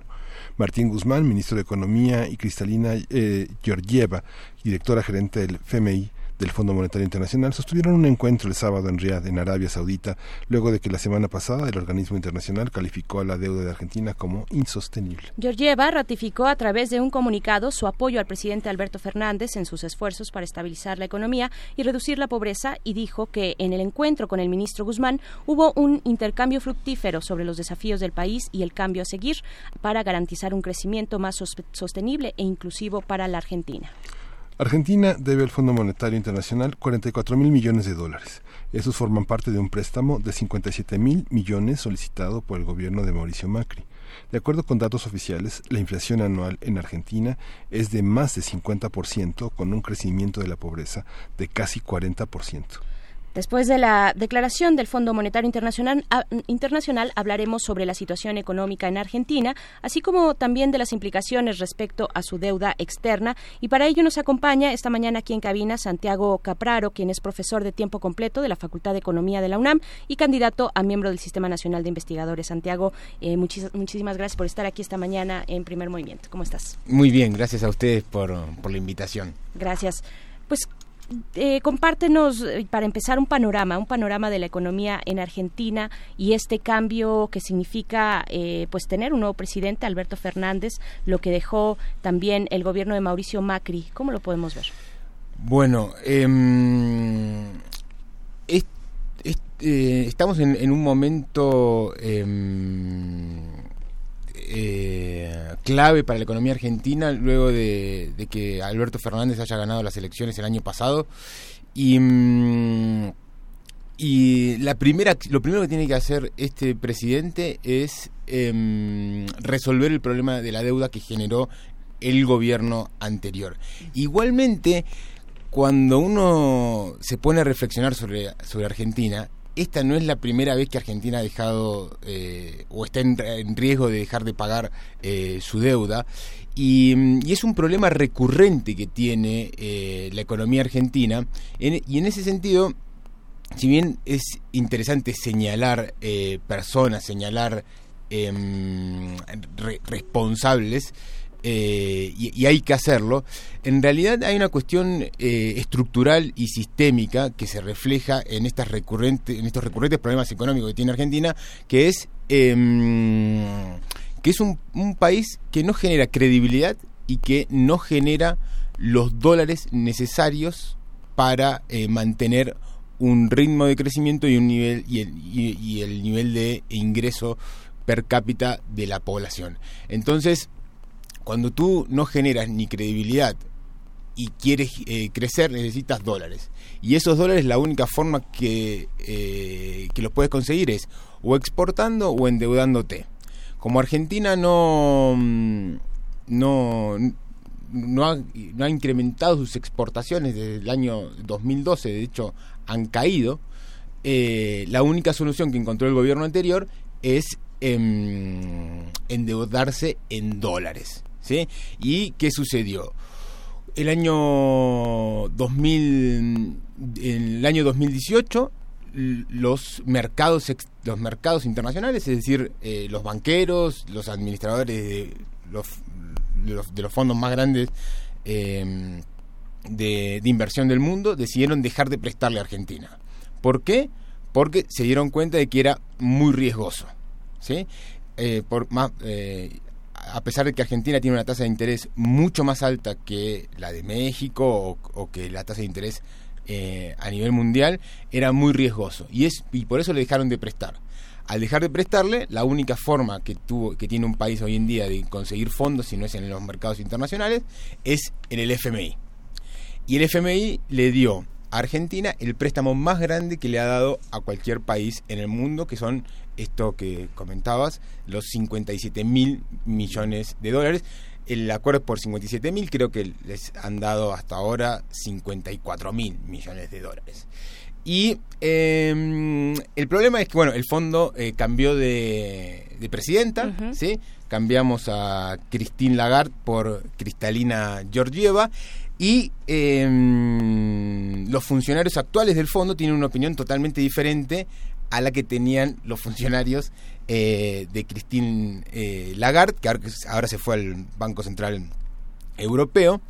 Y eh, los funcionarios nuevos que, asumieron el año pasado en el Fondo Monetario Internacional y que este año eh, fueron a hacer una, un reconocimiento de, del, de, del campo de la economía argentina, declararon hace unos días que la deuda era insostenible. ¿Sí? Quiere decir que Argentina no va a poder, dadas las condiciones actuales, Argentina no va a poder pagar eh, lo que le prestaron. Aquí y aquí hay una cuestión también eh, interesante, porque lo, el fondo dice no se le va a poder pagar ni al fondo ni a los acreedores privados. Mm. Y, y, acá tenemos eh, intereses contrapuestos. Por un lado, el fondo quiere cobrar su plata. Claro. Y, es, la, y, es la, es interesante porque es la plata de todo el mundo. Es la plata, hay plata mexicana, hay plata eh, europea, hay plata eh, estadounidense. Eh, los, los, los, mayores aportantes son es Estados Unidos. Pero todos los países del mundo quieren recuperar estos 57 mil millones de dólares que le prestaron a Argentina. Y por el otro lado están los bonistas internacionales, que dicen, oiga, yo le presté con buena intención y usted me prometió que me iba a pagar. Eh, con buena el, intención, pero con los intereses más altos, ¿no? Por, claro. el caso del fondo. Exactamente. Y, el, el, y entonces el fondo, pero entonces los, los, bonistas internacionales quieren cobrar antes que el fondo. Y el, y el fondo en, en un giro eh, por ahora, eh, es, es, las, las, cuestiones están pasando estos días, estas horas. Sí. De hecho, ahora están reunidos en Washington el ministro de Economía y, el Fondo Monetario Internacional. El fondo, eh, en este comunicado que sacó que la deuda era insostenible, también dijo que los acreedores privados iban a tener que poner su parte en esta quita de deuda o en esta renegociación. Y ahí, ahí se armó el escándalo, porque esta gente eh, que, que, tiene eh, buen, buenas intenciones, pero ganas de ganar muchísima plata, eh, no quiere perder un peso. ¿Sí? Y a, a, medida que van pasando el tiempo, o sea, esto, fíjense ustedes que el problema de, de la deuda eh, empieza en 2018, a medida que va pasando el tiempo, eh, los acreedores originales de esos bonos se, lo, se, los van sacando de encima. Y quien los va comprando son estos famosos fondos buitres, que eh, esa, esos, esos fondos tienen una forma de eh, de, de, ver su negocio eh, totalmente diferente a un, a un, bonista tradicional o a un fondo de inversión tradicional. El fondo buitre está dispuesto a esperar lo que tenga que esperar para cobrar la totalidad. Y mm, Por eso es buitre. Por eso es No buitre. importa lo que le toque, pero algo le va a tocar, ¿no? No, le bueno, está bien. Pero Puede ser una lectura. Es una lectura. La, la otra es que está dispuesto a esperar que el país eh, Se explote, sí. quiebre, pero él el- en dentro de, tal vez no sea hoy, tal vez no sea dentro de una semana, cuando le correspondía, ¿no? Pero dentro de cinco años va a recibir la totalidad del, del bono más las costas de los juicios, más el pago de los abogados.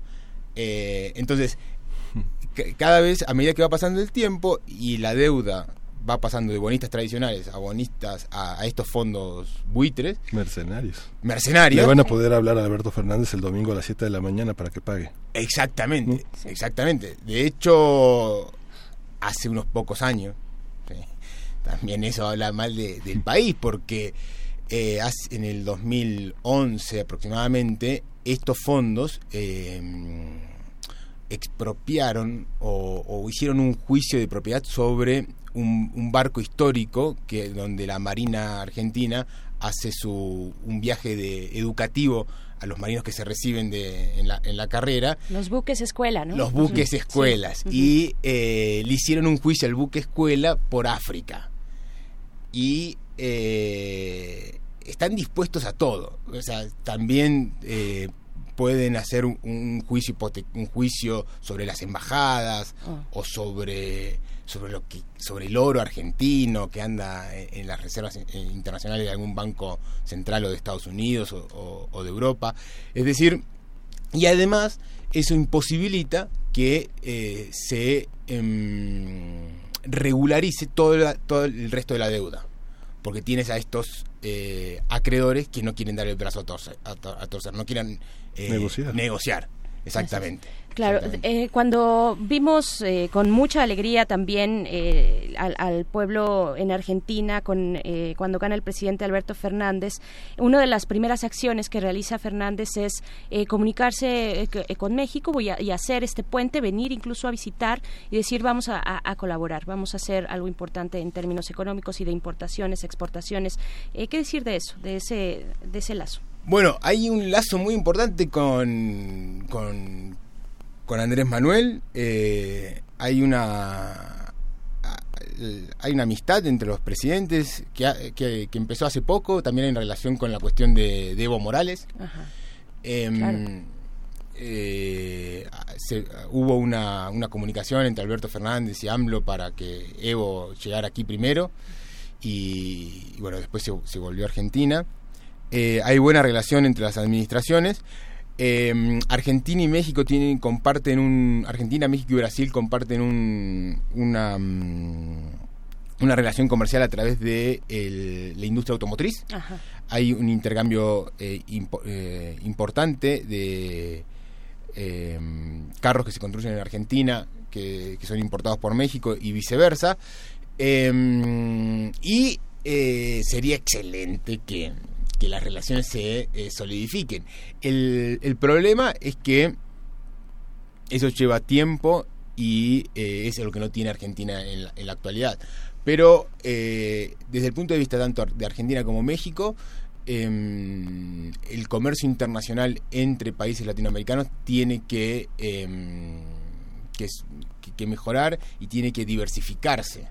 Y eso sería también una ganancia para no solamente para Argentina, sino también para, para México. Por supuesto. Nos quedan pocos minutos, eh, unos cinco minutos a lo mucho, de, de esta conversación que es compleja, que es larga, eh, profesor Santiago eh, Capraro, pero ¿hacia dónde, hacia dónde se puede dirigir? Eh, ¿Cuál es, digamos, un, un canal de salida o canales de salida posibles para esta situación en Argentina? Estamos hablando de cosas terribles que es eh, una pobreza que ha, que ha incrementado en los últimos años y finalmente es, eh, bueno, una inflación también del 50%, la pobreza en casi un 40%, en fin, una población que está sufriendo también estas consecuencias económicas, ¿no?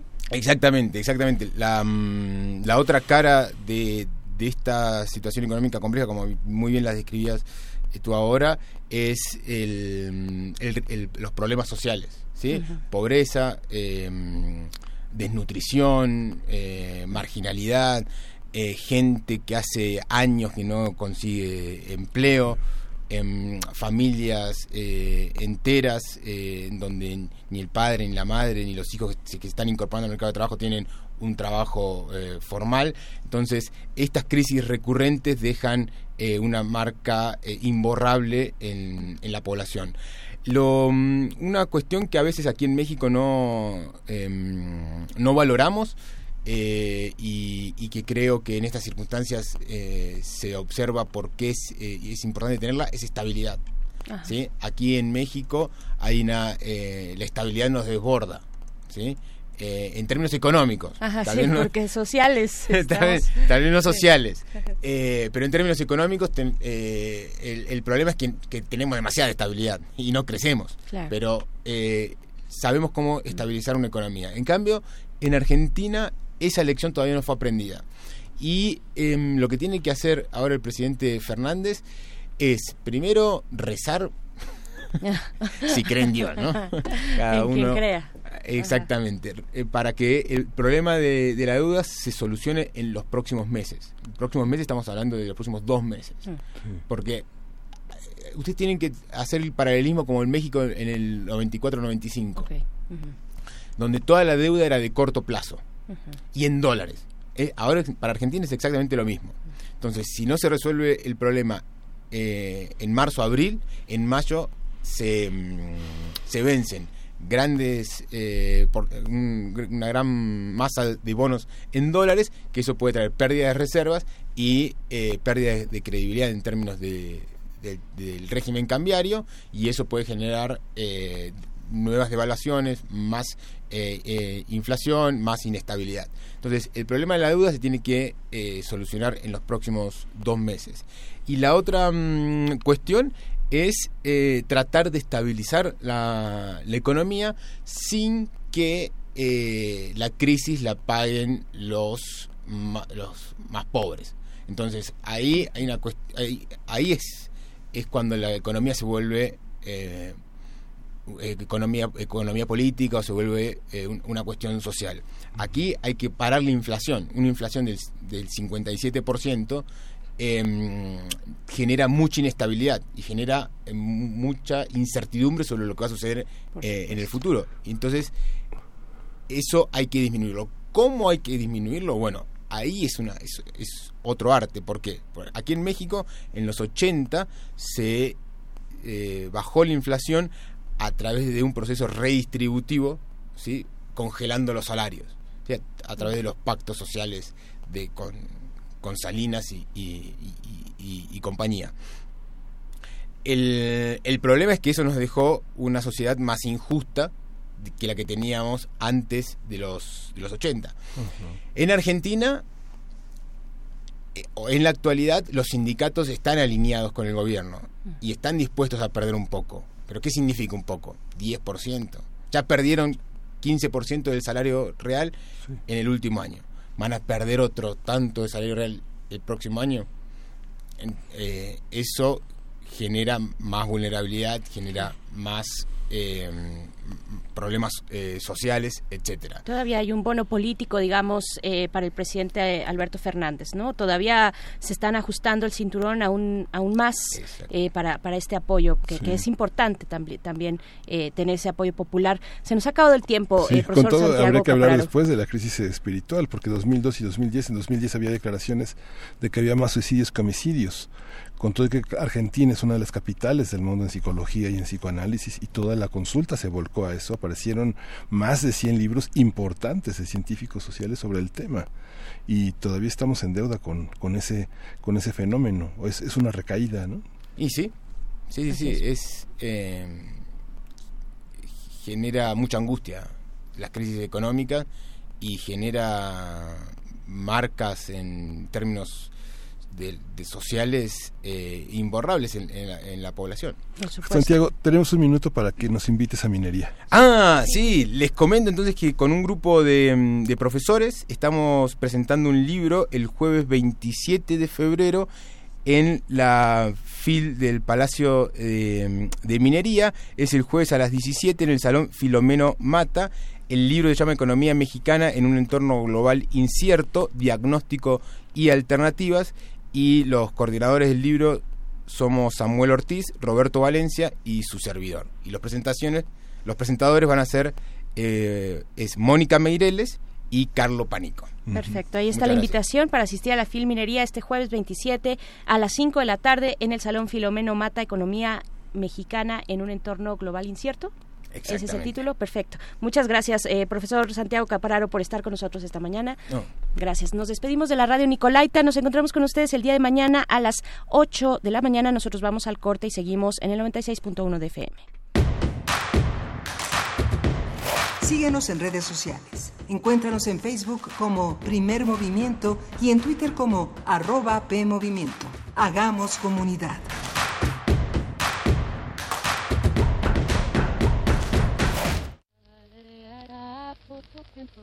El cine es la más veloz de las artes.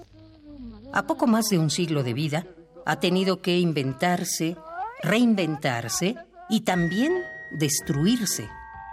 Cineclub Radiocinema de Radio UNAM te invita a conocer las polaridades del lenguaje cinematográfico en el ciclo Punk Cinema, ruido y ruptura en el cine norteamericano. Glenn o Glenda de Ed Good, Shadows de John Cassavetes, Scorpio Rising de Kenneth Enger, Vinyl de Andy Warhol y Eraserhead de David Lynch. Todos los miércoles del 29 de enero al 26 de febrero, a las 18 horas, en la sala Julián Carrillo de Radio UNAM. Adolfo Prieto 133 en la Colonia del Valle, cerca del Metrobús Amores. Entrada libre. Radio UNAM. Experiencia sonora. Manuel Felgueres. Trayectorias. En el marco de los festejos por sus 90 años de vida, se crea una exposición monográfica que resalta la importancia del artista en el desarrollo del arte contemporáneo en México. Pasando por tres etapas claves de su creación artística, se logra establecer una relación entre su pintura, escultura y una evidente inclinación por la innovación formal y técnica. técnica. Museo Universitario Arte Contemporáneo, MUAC. En Ciudad Universitaria, del 7 de diciembre de 2019 al 10 de mayo de 2020. Nos han hecho creer que aquí solo hay chairos o fifís. Pero en México vamos más allá. Porque todos los días hay gente poniendo manos a la obra. Ganando batallas. Siendo la solución y no el problema. Saliendo adelante. Levantando la voz. Rescatando nuestra humanidad. Conservando nuestras voces. Ni chairos ni fifís. Somos mexicanos. El color de México es la suma de nuestras luchas. Movimiento Ciudadano. ¿Te ofrecieron un trago o un cigarro? ¿O un churro? Natacha. Y te dijeron que no pasa nada. ¿Seguro que no pasa nada? Antes de entrarle, deberías saber lo que las sustancias adictivas pueden causar en tu cuerpo. ¿O te gusta andar por ahí con los ojos cerrados? Mejor llama a la línea de la vida de Conadic 800-911-2000 cualquier día a cualquier hora. Aquí te escuchamos. Juntos por la paz. Estrategia Nacional para la Prevención de las Adicciones. Gobierno de México. Desde Venecia, pasando por Cannes, hasta los premios Oscar, el cine iberoamericano está conquistando a los públicos más exigentes.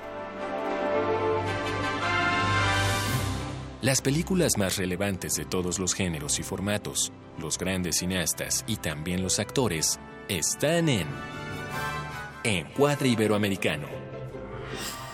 Una coproducción de TV UNAM y Canal 22 que conducen Fernanda Solórzano y Leonardo García Tsao.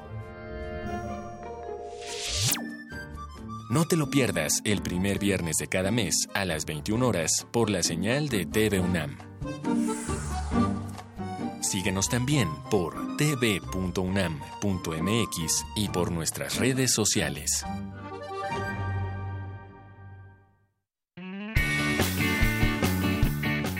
Caricaturescos, muy poco serios y muy musicales. Como siempre los quisiste ver y escuchar. Cerquita, Escandalosos, sí. rockeros. Así es como podrás encontrarte con ellos. Cachivache, rock para chavitos, en concierto, el sábado 29 de febrero desde la sala Julián Carrillo. De 2 a 4 de la tarde. Entrada libre. Radio UNAM. Experiencia rockera. Concierto no apto para orejas sensibles. pegado en tus fosas nasales. Encuentra la música de primer movimiento día a día en el Spotify de Radio UNAM y agréganos a tus favoritos.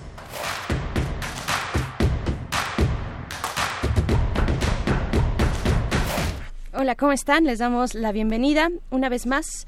Eh, eh, estamos iniciando nuestra tercera hora de transmisión en este martes 25 de febrero.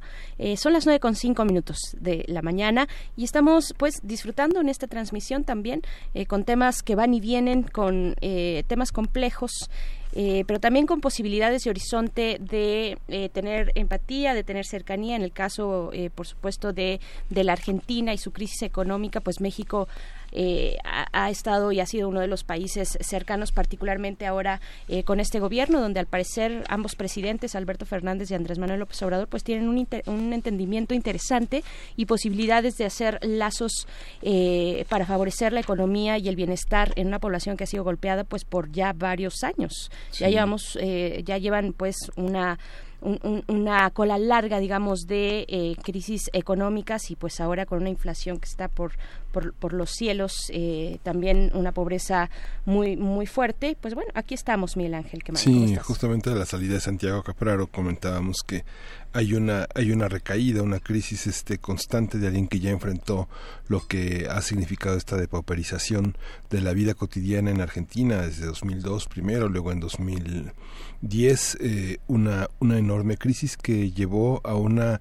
a una respuesta pues muy muy muy rápida, muy empática por parte del sistema de salud, creando una gran acogida a todas estas personas que se habían quedado sin oportunidades prácticamente inicia en la mayoría de edad muchos argentinos en un país donde no han conocido la, la, calma en ese, en ese terreno, la crisis, la falta de empleos, lo que dice Santiago, estar buscando un empleo años es algo debe ser algo muy muy fuerte. No estamos lejos, pero en algunos sectores de México, pero en una sociedad digamos relativamente tan homogénea como la Argentina es una crisis que toca a todos, ¿no? Todos se sienten igual, ¿no? Así es, porque acá lo que tenemos precisamente es la desigualdad. Una gran desigualdad, eh, grandes extremos, con, eh, concentración de riqueza en pocas manos y, falta de recursos en muchas. Y pues bueno, ahí está eh, la estafa maestra también de la que hablábamos, la desviación de recursos para el caso de Rosario Robles, por ejemplo. Pues es, es muy doloroso también pensar la dimensión de que ella estuvo al, al frente no solamente de Sedatu, sino también de Sedesol ¿no? Donde finalmente pues son programas sociales destinados a, a paliar la, la, pobreza, el hambre, la desigualdad, esta gran campaña eh, que resultó todo un fiasco por parte de eh, la, la, campaña insignia de, de Enrique Peña Nieto, México sin hambre era el, el, título, ¿no? No, la producción no me, no me hace caso era sin hambre, ¿no? Sin hambre, así se, así se llamaba. Y pues bueno, eh, precisamente si estamos hablando de desviación de recursos. Una cruzada, cruzada contra el hambre. Cruzada, por un México, sin, hambre. Ajá. Eh, gracias. Eh, pues sí, cuando hablamos de desvío de recursos en Sol, pues hablamos de eso, ¿no? Hablamos de que se le quita prácticamente las posibilidades de, de, un día, de un día más de, de, sobrevivir a muchas personas en este país que lo hacen con, con nada. ¿no? Sí, y ese trabajo periodístico pues es importante. Ahora toda esta semana ha sido un, un caso eh, eh, importante. Apareció en la revista Contralínea con una con un reportaje que hizo Nayeli Flores, Nancy Flores, eh, esta reportera que pidió una hizo una solicitud, se le entregó un expediente de 780 páginas, consultada vía la vía transparencia y obligada por el Instituto Nacional de Transparencia y Acceso a la Información y Protección de Datos Personales sobre los documentos a los que el presidente Andrés Manuel López Obrador aludió el 29 de abril de 2019 cuando dijo se les compraban servicios a columnistas. Tengo las pruebas. La institución proporcionó copias de contratos, oficios, escritoras, escrituras públicas, información fiscal, como el Registro Federal de Contribuyentes, bases de datos digitales del destino del gasto, estadísticas de Google, Analytics, tarifarios de los propios periodistas, empresas, medios y agencias intermediarias de publicidad. Es una un documento importante. El 25 de mayo de 2019, usted recordará que el diario Reforma publicó los contratos asignados en el sexenio pasado, entre ellos copias de los llamados Media Quito, tarifarios de columnistas o sus empresas, así como las propuestas publicitarias anuales entregadas a la Secretaría de Hacienda y Crédito Público. Y bueno, ahora Contralínea publica esta semana la primera parte de los pelos y señales dicen dicen en contralínea de todo este de todo este negocio con los medios. Polémico contrastante, vale la pena, vale la pena conocerlo, vale la pena echarse una, una buceada en, ese, en esa documentación que es, que es muy prolija y, da- y dice, da, da muchos datos de cómo se comportaron muchos medios y muchos periodistas frente al gobierno en turno. Yo le tengo que dar una buena, una buena revisada a ese documento. Pues bien, eh, también hay que decir que en la noche de ayer, del día 24 de febrero, se, pues ya se, se anunció la muerte de Mario Bunge, eh, filósofo científico. Esto ocurrió en Montreal, su, su muerte ocurrió en Montreal a los 100 años de edad. Sí. Y pues bueno, lo, lo podemos recordar, yo creo que todos pasamos eh, por, por sus lecturas más básicas entre la en- entre los últimos años de la, de la preparatoria y los primeros de la universidad, la ciencia y su método. Sí, ¿no? la ciencia y su método. Fue el enemigo curado de pseudociencias que consideraba pseudociencias como la herbolaria, el psicoanálisis, la microeconomía, este, por supuesto las teorías queer, feministas, todo Sí, eso, todo, eh, todo. todo eso fueron pseudociencias, pero un hombre de los más citados en el campo de las ciencias del formalismo, del formalismo científico que pues ya hemos hemos abandonado en las universidades, hoy están estamos en la complejidad, en la en una visión mucho más enriquecedora de la realidad social, pero no olvidamos a Mario Bunge. Por supuesto, no, no lo olvidamos.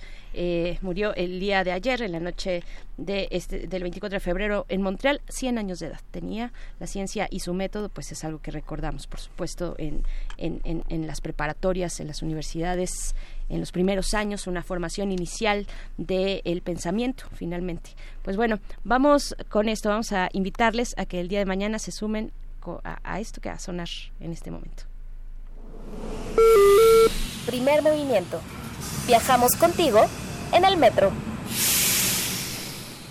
Y para los que no habían escuchado esta invitación, los que no estuvieron en la primera hora, por ejemplo, pues el día de mañana Primer Movimiento va a estar transmitiendo totalmente en vivo desde el Museo de la Radio.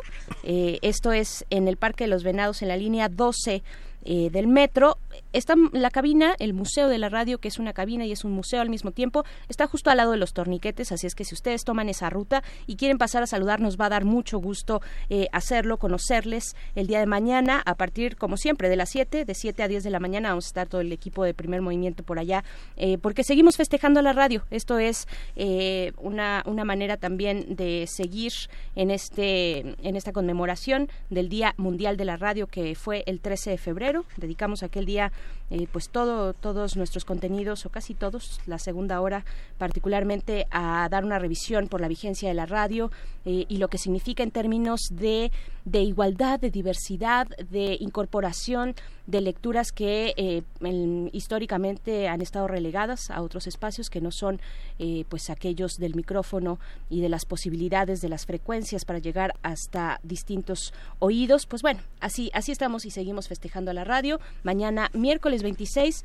en el Museo de la Radio en eh, la estación del Parque de los Venados línea 12 junto a los torniquetes ahí nos pueden pasar a saludar Ahí nos vemos. y pues vamos con lo siguiente. Bueno, vamos a tener una mesa, una mesa para esta hora, pa- hablando de eh, la emergencia climática. Es el título de la revista de la universidad de este número de febrero y lo vamos a conversar con Elda Luyando López. Ella es investigadora del grupo de cambio climático y radiación solar, radiación solar del Centro de Ciencias de la Atmósfera de la UNAM, articulista del más reciente número precisamente de la revista de la universidad sobre la emergencia climática. Eso en nuestra mesa del día, pero antes vamos con la poesía necesaria en la voz del señor Miguel Ángel Quemay.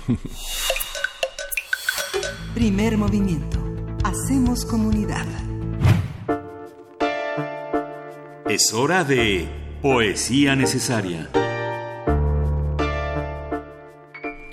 Voy a leer un, poema de Adriana Dorantes, quien es maestra en literatura hispanoamericana, es autora de Quien vive, Quien vive, lo publicó en la UAM en 2012, Entre mares alados, en ediciones y punto de 2014, No habrá puerta de salida, en Abismos.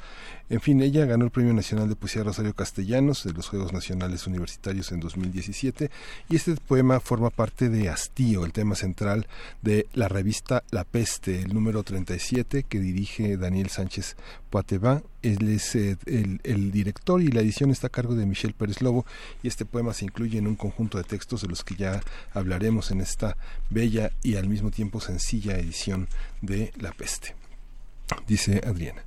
Existencia se llama el poema y lo vamos a acompañar con De vuelta y vuelta del grupo Jarabe de Palo. Dice, el primer día era una, inalterable como estatua, se en el sitio exacto donde la luz no alcanzaba a deslizarse sobre ella. Bastó un movimiento rápido para aniquilarla. Luego de algunas noches de vigilia intacta, con sigilo, una segunda se asomó desde un hueco en una esquina. El instinto de nueva cuenta me indicó acabar con ella. Después fueron tres. En conjunto ganaron la confianza suficiente para poblar sin pudor la amplia superficie de la pared. De día o de noche, solitarias o en grupo cuatro, cinco, eran más, más. Sin darme cuenta comenzó nuestra dinámica de vida. Llegaba a casa a buscarlas. Desde el umbral de la puerta iniciaba la casa. Me asomaba a los resquicios, iluminaba el piso bajo la cama, miraba con cuidado hacia su hendidura favorita. Diario ideaba nuevas formas de aplastar sus cuerpos, errantes y crujientes. A veces se mostraban desconfiadas y confundidas, a veces ágiles y atentas, siempre presentes. Así era la vida, pensé. A punta de observación y estrategia planeé matarlas a todas. Estudié sus particularidades, tamaños, las rutas que seguían con más familiaridad y confianza. Seis, siete, ocho. Cuando una alcanzó a treparse en mi a mi mano, supe que mi derrota era cuestión de tiempo. Había que sacar las banderas blancas o buscar aliados para mi triunfo. Ya eran dueñas de la estancia. Pronto llegarían a tomar lo, llegarían a tomar lo demás. Un día lluvioso, acostada en la cama, escuché sus finas extremidades en movimiento, recorriendo los muros con inusual rapidez. Su guarida, la hendidura abismal de final desconocido, alcanzaba a mostrarme varios cuerpos más alborotados y contorneándose con presteza hacia afuera. Nueve, diez, once. Esa noche decidí dejarlas entrar con libertad, di por terminada la guerra que declaramos en silencio, y en el mismo silencio les permití el paso a placer. Así será la vida, ahora sí concluí. Hoy corren libres por el suelo, las paredes, los muebles, la ropa, aunque todavía se alejan si sienten la cercanía de mis pasos. No se van, Viven debajo de la cama, se escabullen por las rendijas que llevan al closet, juegan a esconderse en los huecos oscuros de la zapatera. Este lugar es suyo y yo casualmente lo habito también. A veces, como es de esperarse, nuestros cuerpos alcanzan a tocarse. Ya da igual. Logramos la paz de compartir la existencia feliz. Y esto no es otra cosa más que acostumbrarse a lo no deseado y dejarlo anidar sin repelerlo. Pisamos juntas el mismo suelo de la cordialidad y la indiferencia. Compartimos todo, para nadie hay soledad algo como una amistad, un matrimonio exitoso, casi como aquello que buscamos a diario y entendemos como plenitud, acaso como felicidad.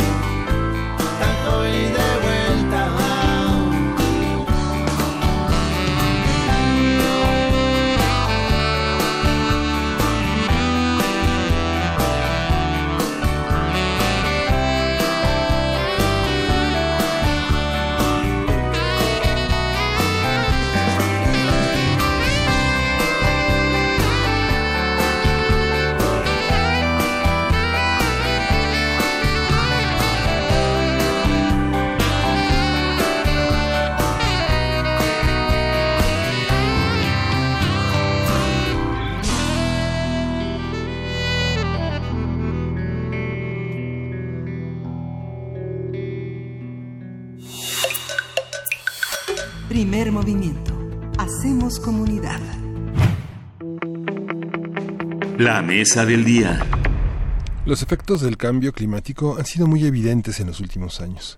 Incendios forestales, inundaciones, sequías, huracanes extremos, el incremento de la temperatura en el globo, entre muchos otros. La Organización de las Naciones Unidas ha advertido que el cambio climático es el mayor desafío de nuestro tiempo.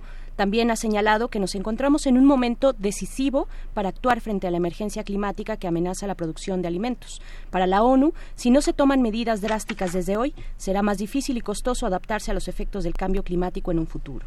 En su actual número del mes de febrero, la revista de la universidad aborda este tema con la participación de científicos, ambientalistas, divulgadores, antropólogos, activistas, escritores.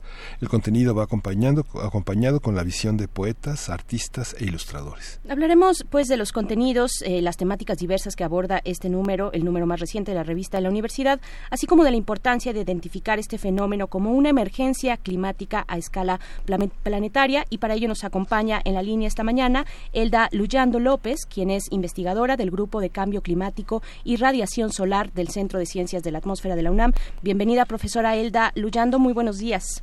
Hola, muy buenos días. Muchas gracias. Gracias, al contrario, por eh, pues por conversar sobre este número, este número de emergencia climática. Eh, usted participa eh, en, en, el, en el mismo con un título interesante, El clima como experimento urbano, que pone finalmente en jaque o en perspectiva, tal vez, la idea de la ciudad frente a esta emergencia climática, la, la idea de certeza, de estabilidad, de confort de seguridad que, que, significa la ciudad, esa forma de organizarnos eh, actualmente los humanos. ¿Qué decir de, de, de, lo que significa un número como este, emergencia climática?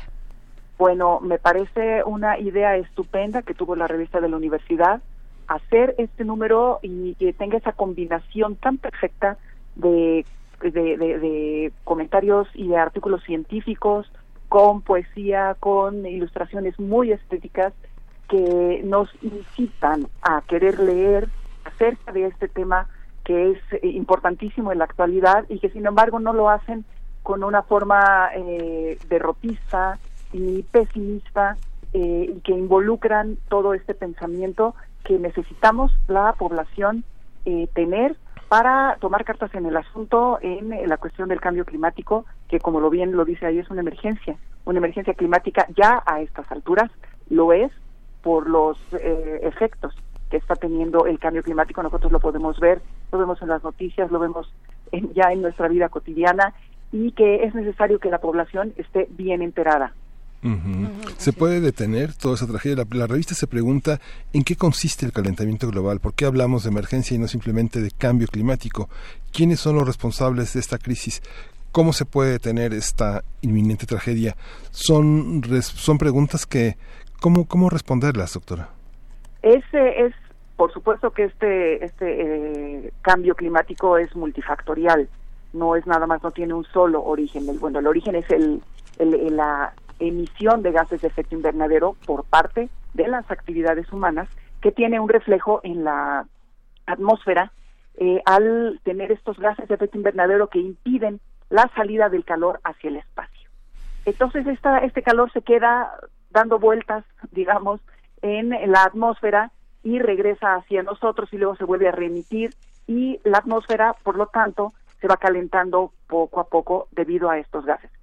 Eh, no podemos decir que estemos ya acabados, aunque eh, solamente pareciera que suena a poco, que ah, desde el siglo XIX eh, solamente, solamente entre comillas, hemos aumentado un grado a nivel global.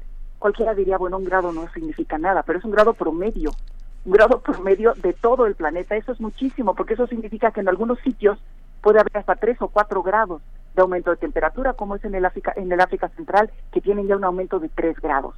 Esto es eh, tremendo para la forma en cómo nosotros estamos, uno, acostumbrados a vivir, dos, acostumbrados a producir. Eh, y esta producción, pues nos referimos a la producción de alimentos. Si el, el clima, si la atmósfera comienza a cambiar, estos cultivos, esta producción de alimentos, eh, se va a ver afectada, se va a ver alterada, porque los ciclos en los que funcionan las plantas también van a modificarse. Y de aquí a que existe una adaptación digamos, de, eh, de, de, las, de los cultivos, de, de, lo que se puede cultivar ya en, con un nuevo clima, pues eh, puede tenernos en vilo a la humanidad. ¿Por qué? Porque pueden presentarse hambrunas, ya que no hay eh, una, eh, digamos, una seguridad de lo que vamos a obtener en las cosechas, ya no va a haber seguridad del agua que vamos a tener disponible, eh, todo va a empezar a cambiar. Así que eh, no podemos jugarnos la vida de miles de millones de habitantes en el planeta en estar probando a ver qué nuevo, con el nuevo clima, se adapta, qué cultivos se adaptan al nuevo clima y mientras empezamos a experimentar, mucha gente puede morir.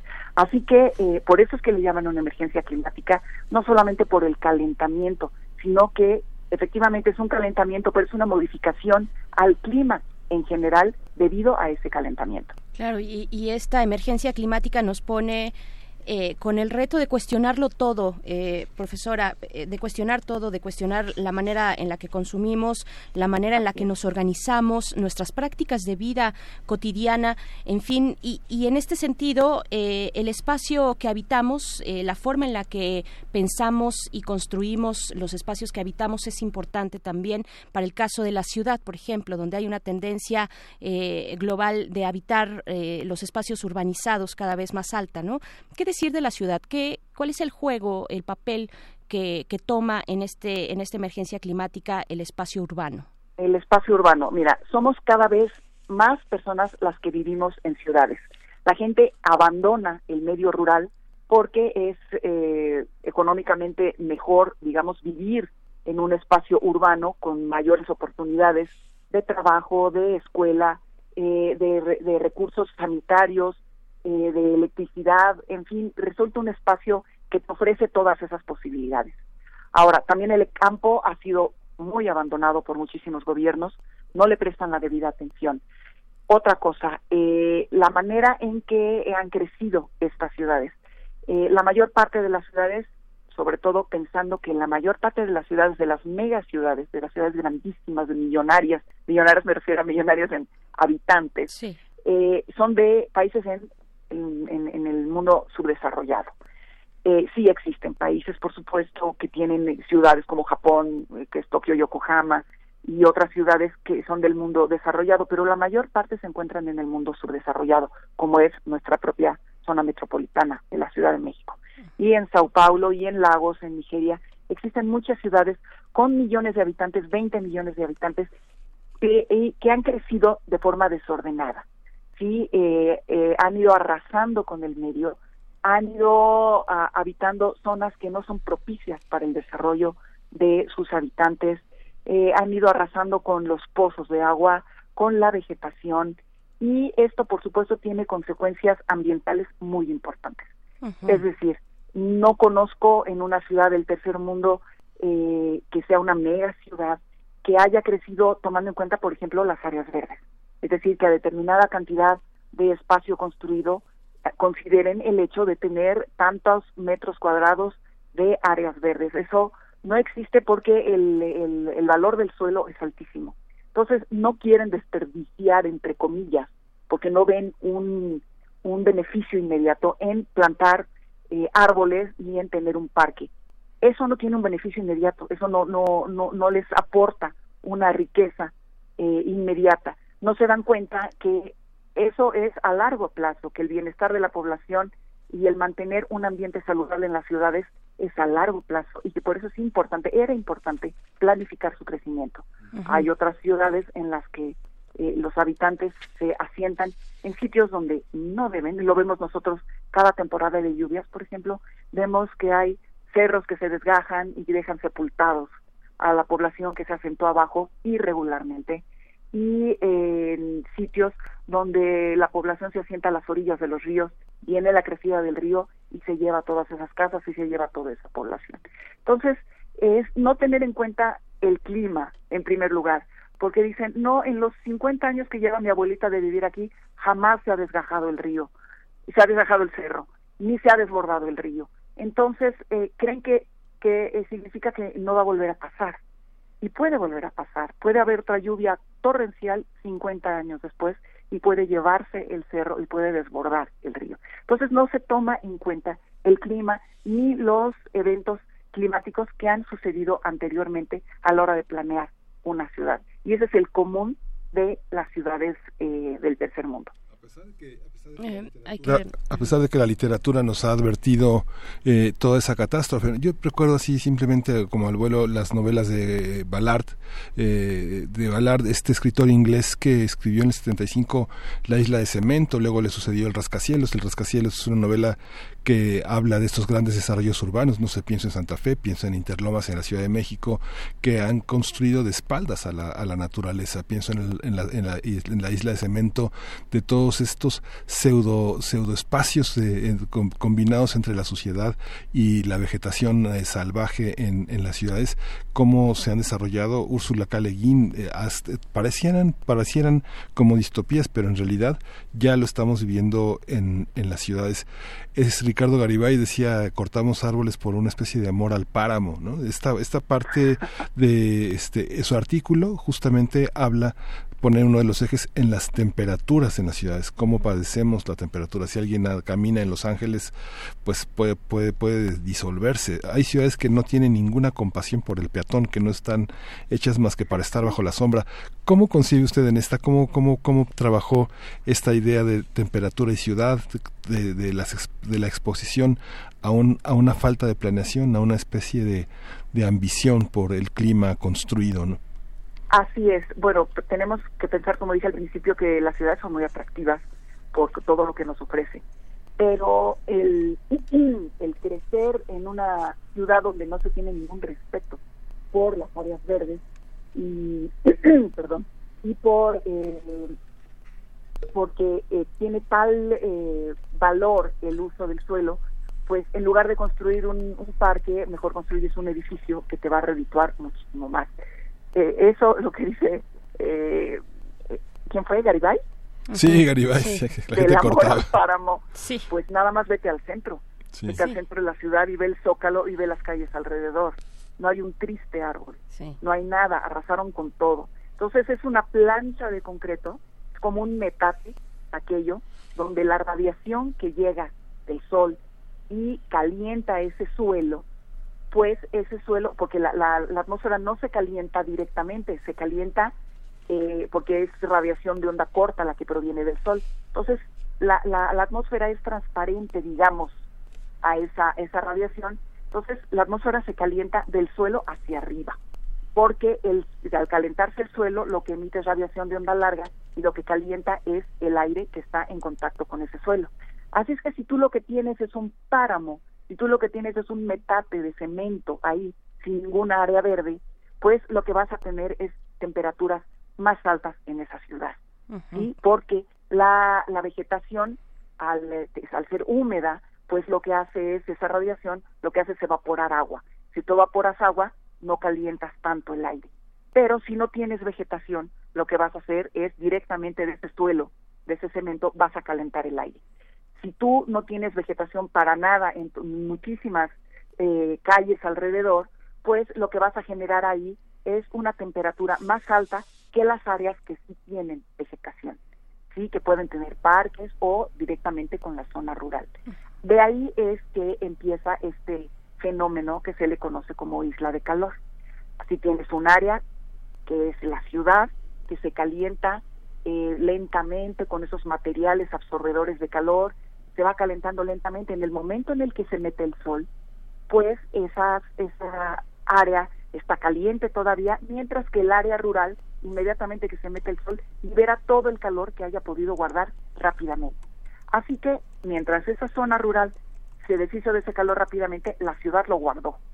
Guardó ese calor y lo va liberando poquito a poquito. Y además, si tenemos, como dices en Los Ángeles, y tenemos esos edificios, esos enormes cañones urbanos, pues impiden la disipación de ese calor, todavía lo, lo, ralentizan más, lo hacen más lento y tarda mucho, mucho tiempo en salir a la atmósfera y liberarse. Es cuando tienes esta presencia de isla de calor que en la Ciudad de México te debe decir en fenómenos puntuales, no sucede todos los días ni todo el tiempo. Hemos llegado a tener medidas de entre el centro de la ciudad en el Palacio de Minería, donde hay una estación meteorológica, respecto a la zona de Texcoco, hemos llegado a tener nueve grados de diferencia entre un sitio y el otro. Simplemente por cómo está construido y dónde está ubicada la, la estación en el centro de la ciudad, donde no hay más que edificios y concreto y pavimento. Es una muestra muy, muy clara. Así que si tú tienes ya ese, ese calentamiento de la ciudad debido a los edificios, a las zonas construidas, a los cañones urbanos, y además de eso le agregas el cambio climático global, pues vas a tener ahí una suma muy poderosa, una suma muy potente que lo único que va a traer a la población es eh, incomodidad, uno, eso en el caso más leve. Dos, un recrudecimiento en las enfermedades de las personas, sobre todo en las personas adultas, mayores y en los niños. Y después, por supuesto, una exigencia de eh, servicios sanitarios, de agua, de electricidad para poder enfriar las edificaciones. Todavía en la Ciudad de México no es muy común tener aires, aires acondicionados ni en escuelas, ni en casas, en algunos edificios sí, porque son de esos edificios que están completamente cerrados y necesitan el aire acondicionado, lo cual me parece a mí una barbaridad. Eh, eh, tienen que recurrir al aire acondicionado y a enormes, eh, altísimos gastos de energía eléctrica para poder enfriar los edificios. Así es que poco a poco vamos a ir viendo que en nuestras casas, que en las escuelas, en todos los espacios públicos, se va a ir agregando este consumo de electricidad por utilizar aires acondicionados en las próximas décadas. Y eso es como un círculo vicioso. ¿Por qué? Porque vas a tener tu aire acondicionado. ¿Qué hace ese aire acondicionado? Pues consume energía eléctrica. ¿Qué haces entonces si al consumir energía eléctrica pues tienes que quemar más hidrocarburos para conseguirla?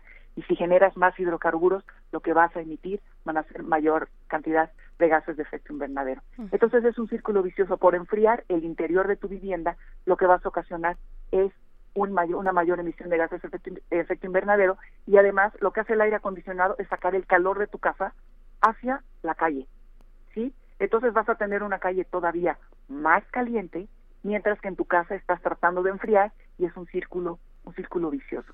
Así que tiene, eh, esto tiene consecuencias muy grandes eh, para las ciudades con un 80% de población urbana que hay ya en América Latina actualmente 80% de población que ya vive en ciudades, eh, pues imagínense ustedes el problema que significa una mayor, una mayor demanda de consumo de energía eléctrica para poder enfriar. ¿Qué nos lleva, ¿A qué nos lleva esto? A lo que ustedes preguntaban al principio, pues qué es lo que se puede hacer. Pues lo que se puede hacer es eh, hacer una transición hacia consumos de energías mucho más amigables, mucho más armoniosas con el medio.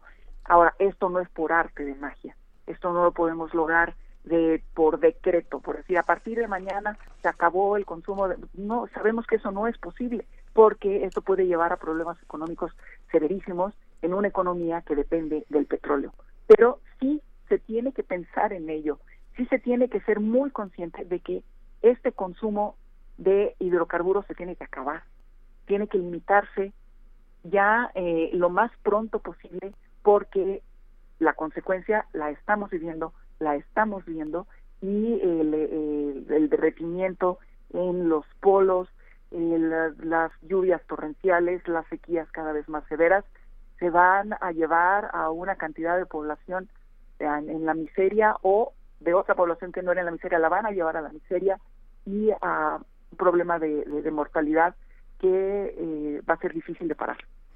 Estamos conversando con la doctora Elda Luyando López, que colabora con este reciente número de emergencia climática de la revista de la universidad con el título El clima como experimento urbano. Yo creo que es un ejemplar que no se pueden perder, eh, que da una visión panorámica, una idea muy completa, muy diversa, acompañada de ilustraciones, de esquemas sobre el fenómeno del cambio climático y la emergencia climática, que es lo que nos toca a nosotros los humanos responder, eh, porque finalmente, doctora, pues no va a haber aire acondicionado que nos libre finalmente de, de, todo lo que ocurre fuera de nuestro auto o fuera de nuestro hogar. Eh, yo quisiera aprovechar porque el fenómeno de la radiación es algo muy puntual que ocurre y que, nos trae asolados, por decirlo eh, de alguna manera, nos tiene asolados en, en la ciudad eh, estos niveles de radiación. ¿Cómo se mide? ¿Cómo podemos identificar a dónde acudimos los ciudadanos, las ciudadanas, para saber en qué niveles de radiación nos encontramos esta mañana? Eh, ¿Qué podemos hacer también desde el ámbito más personal? Eh, no sé, a mí no se me ocurre más que pensar en árboles, revertir eh, estos materiales que absorben el calor como el vidrio, el concreto, este, el asfalto en la ciudad, revertirlo de alguna manera. ¿Qué podemos hacer? ¿Y cómo se mide también la, la radiación? Eh, la radiación, eh, hay distintos tipos de radiación, de radiación directa, radiación difusa, radiación global. Eh, la radiación toda esta proviene del Sol, lo cual es magnífico. Si no tuviéramos esa radiación no habría vida. no es el problema tanto la radiación que proviene del Sol, sino esa radiación que llega a la Tierra y que es entonces la manera en cómo se refleja por estas superficies ya sean naturales o ya sean urbanizadas, cómo se reflejan a la atmósfera que está en contacto con ella. Y el otro problema que es a la hora que llegan a estas a estos gases de efecto invernadero que impiden que esa radiación se pierda en la en el espacio se se, se disperse eh, se vaya eh, pueda eh, al contrario lo que hace es regresar y mantener una atmósfera demasiado caliente. El, el, el dióxido de carbono es eh, un gas de efecto invernadero muy poderoso, pero es indispensable para la vida. Necesitamos del dióxido de carbono para poder vivir. Entonces dicen, no, no que el dióxido de carbono era nuestro principal enemigo, bueno, es nuestro principal enemigo si está en mayores cantidades de las que deberíamos tener. Eh, para mantener los 15 grados de temperatura promedio en todo el planeta, lo cual puede sostener la vida. El problema es cuando emitimos más gases de efecto invernadero y ese esos gases se quedan ahí los, los, gases son duran estos de, el dióxido de carbono dura aproximadamente 150 200 años en la atmósfera. No se no, no se no se desaparece hasta después de 200 años pero todos los días estamos generando nuevo nuevos gases de efecto invernadero todos los días todos los días estamos generando. Así que eh, sí es eh, importante ver cuánta radiación hay, eh, porque lo, lo, bueno, eso lo puedes ver en el periódico, se esperan los, los índices de, radiación ultravioleta y te pueden decir, en muchos periódicos aparece que tienes, puedes exponerte 10 minutos a la luz directa, pero no más. ¿Sí? Si vas a caminar en el sol, que no pase de 10 minutos. Entonces tienes que estar cubierto, por supuesto, eh, de preferencia usar manga larga, colores claros, no colores oscuros, eh, anteojos, por supuesto, que puedan proteger tus ojos, tu visión, eh, sombrero, si tienes una sombrilla, pues mucho mejor, eh, porque los casos de enfermedades por radiación solar se ven más actualmente que antiguamente. Es decir, eh, dicen que lo que pasa es que hay más casos porque hay más población, no, pero haciendo una en proporción, existen actualmente más personas que enferman de melanoma por radiación solar que antes. Eh, así es que todos estos trabajadores que, que trabajan al aire libre, que, que, hacen actividades al aire libre, eh, como albañiles, personas que venden en las esquinas, eh, todas las personas que, que trabajan de, la radiación directa del sol, pues tienen que cuidarse, tienen que cuidarse muchísimo. Pero ese es uno solamente uno de los problemas climáticos, el de la radiación del sol. El, es, es un espectro muy grande es la radiación directa que puede pegar en tu, en tu cuerpo y enfermarte y la radiación que llega al suelo y que se regresa a la atmósfera para calentarla, lo cual es muy bueno, porque si no, este, este planeta estaría congelado, como tenemos nuestros planetas vecinos, tenemos a Venus y tenemos a, a Marte, que Marte es un planeta que es un congelador completamente. Venus es un horno porque, bueno, está más cerca del Sol pero eh, Marte es un congelador porque por más dióxido de carbono que tenga en su en su atmósfera que tiene muchísimo el efecto invernadero no es suficiente para poder calentar su atmósfera. Por lo tanto eh, es imposible que se desarrolle la vida. Entonces nosotros nos encontramos en medio de esos dos planetas con la radiación exacta y con los componentes atmosféricos ideales para que se pueda eh, generar la vida debido a una atmósfera que es tibia que puede, puede sostener esta vida. Así que eh, los aspectos en cuanto a radiación son muy amplios. Necesitamos de ella para vivir, necesitamos de ella para desarrollarnos y sin embargo podemos ser víctimas de esa radiación que proviene directamente del sol por las enfermedades que puede ocasionarnos en nuestra piel o en cataratas en los ojos, eh, etcétera, etcétera. Entonces es un aspecto muy amplio el de la radiación. Así es, pues hay que pues hay que protegernos eh, en tanto tengamos también medidas mucho más amplias, eh, políticas públicas que, ya urgen para hacer, para revertir esto, eh, esta emergencia climática que, que afronta pues el, mundo entero. Doctora Elda Luyando López, investigadora del Grupo de Cambio Climático y Radiación Solar del Centro de Ciencias de la Atmósfera de la UNAM. agradecemos mucho esta conversación. dejamos la invitación para que puedan leer esta colaboración El clima como experimento urbano eh, su colaboración en la revista de la Universidad Emergencia Climática. Muchísimas gracias. Al contrario, muchas gracias por la invitación. Saludos al auditorio. Hasta pronto. Hasta luego pues nos vamos a ir con algo de música. Vamos a, vamos a ir con música. Vamos a escuchar nada menos que uno de los grandes mitos del mundo contemporáneo, la nave de los locos. Es este cuadro del Bosco que The Doors hizo hace más de 40 años eh, como una propuesta para irnos a la luna. Pues aquí en la Tierra todo iba a desaparecer y la raza humana se iba a extinguir. Si seguimos como vamos, nada de eso será real. Vamos a ver Ship of Fools de The Doors.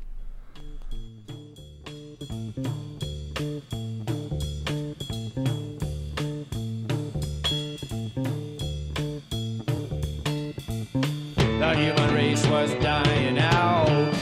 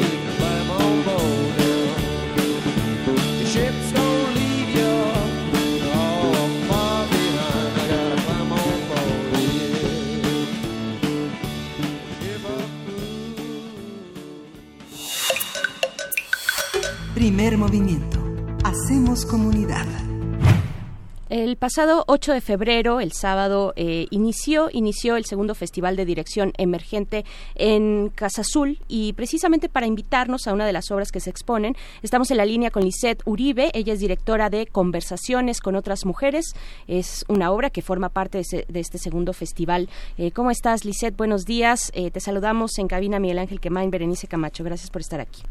Hola, ¿qué tal Berenice? Buen día, ¿qué tal Miguel Ángel? Hola.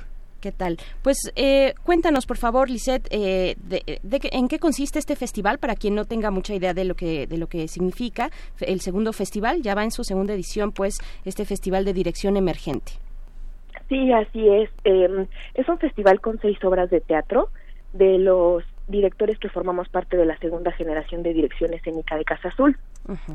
Eh, hay montajes para todos los gustos. Hay una adaptación de Gabriel García Márquez, una obra de David Mamet, eh, conversaciones con otras mujeres que es de Gabriel Sevin. En fin, hay, hay muchos textos. Está muy muy interesante las propuestas de manera escénica, son muy originales. Así es. Y la temporada ahora se extiende hasta el 29 de marzo, es decir, empezó el 8 de febrero, se va hasta el 29 de marzo, todos los domingos eh, de marzo y los eh, sábados en febrero.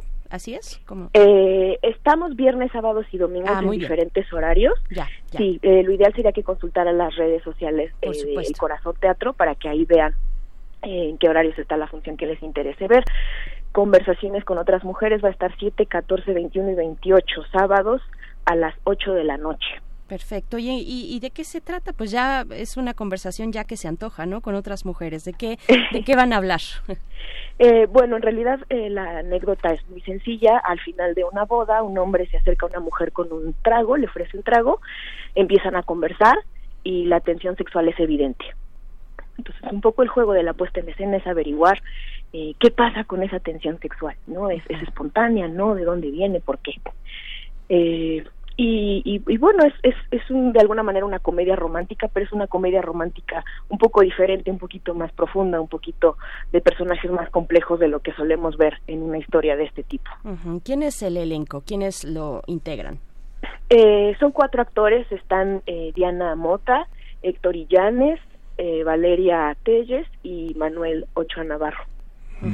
Esta dirección emergente, bueno, es, es, eh, verdaderamente un, un, síntoma en, en, nuestro teatro también la, la, dificultad de encontrar espacios puestas en escena de mayor aliento, de mayor duración en los espacios, ha generado también en otros espacios en nuestra universidad esta, esta especie de incubadora de proyectos donde los directores tienen oportunidad de probarse. Para un director de escena, crear su propia tribu, su, su, su, su gente de confianza, ¿qué tan difícil es desde un espacio que, bueno, fundamentalmente es privado? Eh, definitivamente es un reto porque hay que encontrar en el camino las personas con quienes uno puede crear y la labor de crear siempre es delicada. Entonces tiene que haber de entrada una, afinidad natural empatía eh, disposición a compartir a colaborar. Y creo que también es parte de estos primeros ejercicios de la dirección emergente eh, descubrir con qué personas eh, quiere uno trabajar. Eh, el hecho de que la escuela sea privada, bueno, creo que no ha sido un problema para ninguno de nosotros. Tenemos, por ejemplo, escenógrafos de la ENAT, estamos trabajando con actores de la Facultad de Filosofía, eh, en fin, o sea, el mundo del teatro de alguna manera es muy pequeño. Sí. Claro, ¿y cuáles son? Eh, es pequeño y, y, a veces también hay una dificultad para eh, alentar a los a los públicos para generar más públicos, aunque hay unos muy fieles y ahí y ahí siempre presentes eh, del otro lado de, la caja negra. Pero ¿cuáles son los retos, precisamente, Lisette Uribe, de la dirección emergente, de los nuevos y nuevas directoras en nuestro país para un teatro cultural? Eh, pues sí, por un lado tiene que ver con la cuestión de los públicos. Generalmente pareciera que no nos podemos quitar el estigma de que hacemos teatro para teatreros. Ajá. Y por otra parte, pues el reto de la dirección eh, siempre creo que el principal es eh, trabajar con las demás personas, eh, con actores, con los diseñadores de escenografía, de iluminación, en fin, son una gran serie de creativos con las sensibilidades muy despiertas, eh, con propuestas que vienen con formaciones muy diferentes de lugares muy distintos y bueno, integrar todas las visiones en un único proyecto que además tenga como un golpe en el público, eh, pues es, es, un reto, es un reto. Uh -huh, claro, cuando pensamos en dirección emergente tenemos que pensar necesariamente en jóvenes directores y directoras. Eh, no necesariamente. Ajá. Eh, en la generación, por ejemplo, habemos de, de, de un gran espectro de, de edades, más bien tiene que ver con que, bueno, mm, venimos de perfiles diferentes y de repente descubres que la dirección es tu camino, ¿no? Entonces hay quienes son, no sé, arquitectos o productores o actores o en fin, muchos perfiles diferentes, filósofos, psicólogos, que descubren en la dirección escénica una vocación y pueden llegarle a cualquier edad. Claro. Pues bien, eh, pues de nuevo invítanos otra vez a conversaciones con otras mujeres. ¿Cuándo se presenta? ¿Los horarios? ¿Cuál es la dirección de Casa Azul? Eh, a ver, compártenos, por favor. Sí, claro, conversaciones con otras mujeres va a estar los sábados 7, 14, 21 y 28 de marzo a las 8 de la noche en la sala experimental Ludwig Marbules de Casa Azul. Y Casa Azul está en Mérida número 5, casi esquina con Chapultepec, Colonia Roma, muy cerca del metro, Metrobús eh, que están en la Glorieta Insurgentes. Perfecto, y pues este festival se va hasta el 29 de marzo. Lo pueden disfrutar los viernes, sábados y domingos, ¿cierto? Sí, sí, sí, ojalá de verdad puedan acompañarnos en más de una de las obras de teatro. Así es, son varias las que se presentan. Pues Lisette Uribe, directora de Conversaciones con otras mujeres, muchas gracias por invitarnos eh, a- al Gracias. teatro. Gracias, Berenice, gracias, Miguel Ángel. Hasta pronto. Hasta luego. Bueno, pues les dejamos esto y volvemos. Primer movimiento. Hacemos comunidad. Primer movimiento en el metro, desde el Museo de la Radio. Esto es casi como un viaje radiofónico en el metro, lo que vamos a tener el día de mañana, miércoles 26 de febrero. Desde el Museo de la Radio están todos, todas invitadas a acercarse y más si ustedes, pues es parte de su camino eh, cotidiano por las mañanas, la línea eh, 12 del metro en el Parque de los Venados. Vamos a estar ahí junto a los torniquetes en este Museo de la Radio, que es museo y también estación de radio. Cuando no hay eh, transmisión ahí eh, por parte de otras radiodifusoras, pues eh, uno puede pasar y ver cómo, pues cuáles son los, los elementos eh, con los que se realiza la radio. Eh, se puede uno meter a la cabina y ver lo que, pues cómo, cómo hacemos radio cotidianamente. Pues bueno, ahí está la invitación para el día de mañana, Miguel Ángel. Vamos a estar transmitiendo por allá, totalmente en vivo, desde las 7 y hasta las 10 de la mañana, como todos los días, pero allá en el Museo de la Radio. Sí, y en el metro, que es así como una de las tripas de la Ciudad de México, así como van a ver las tripas de la radio, que es algo verdaderamente extraordinario eh, sentirnos en esta, en esto que solo es voz, pero que si pasan por ahí, pues se van a dar cuenta, pues de la buena gente que hace la radio. Sí, va a estar va a estar muy interesante, de verdad. Vamos a tener además regalos. Vamos a tener regalos para los que estén presentes por ahí, para los que se acerquen a saludar. Vamos a tener algunos libros y demás eh, regalos para ustedes. Pues bueno, qué, emoción, de verdad que emociona mucho salir de, la cabina, porque nos gusta, nos gusta mucho estar aquí en, la emisora, pero salir y hacer radio de otra manera, hacer radio mucho más cercana eh, a, a ustedes, eh, eso es lo que nos motiva.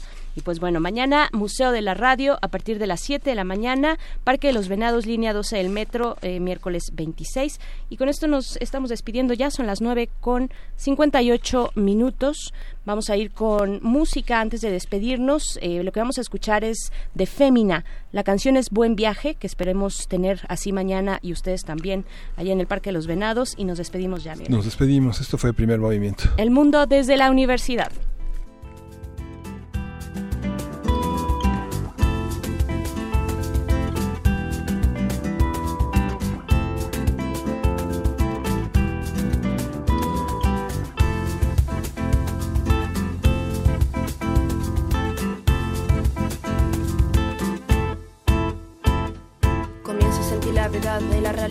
Las cosas que me sorprendían. Hoy en día ninguna me deslumbra de verdad.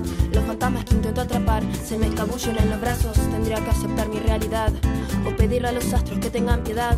Aquí estoy trabajando, no pierdo la dignidad. Con este hambre voraz queriendo siempre más y más, creyendo que algún día iba a poder saciar, fantaseando que en algún momento de la vida me crecerían alas para poder volar. Y a quien no le falta el aliento en este aposento de frivolidades hay que estar atento para no pasarse de ingenuidades. ¿Quién le dijo que él y yo rivales? Más bien amantes, correteamos por los valles incesantes. Creímos ser como la encina y el roble, permanecer unidos nos haría inmortales y así viví. Un amor de eternidades, y así viví nuestro amor de eternidades. No quisiera desaparecer antes de mojarme otra vez los pies en la luna. No quisiera desaparecer antes de mojarme otra vez los pies en la luna. Radio UNAM presentó Primer Movimiento. El mundo desde la universidad.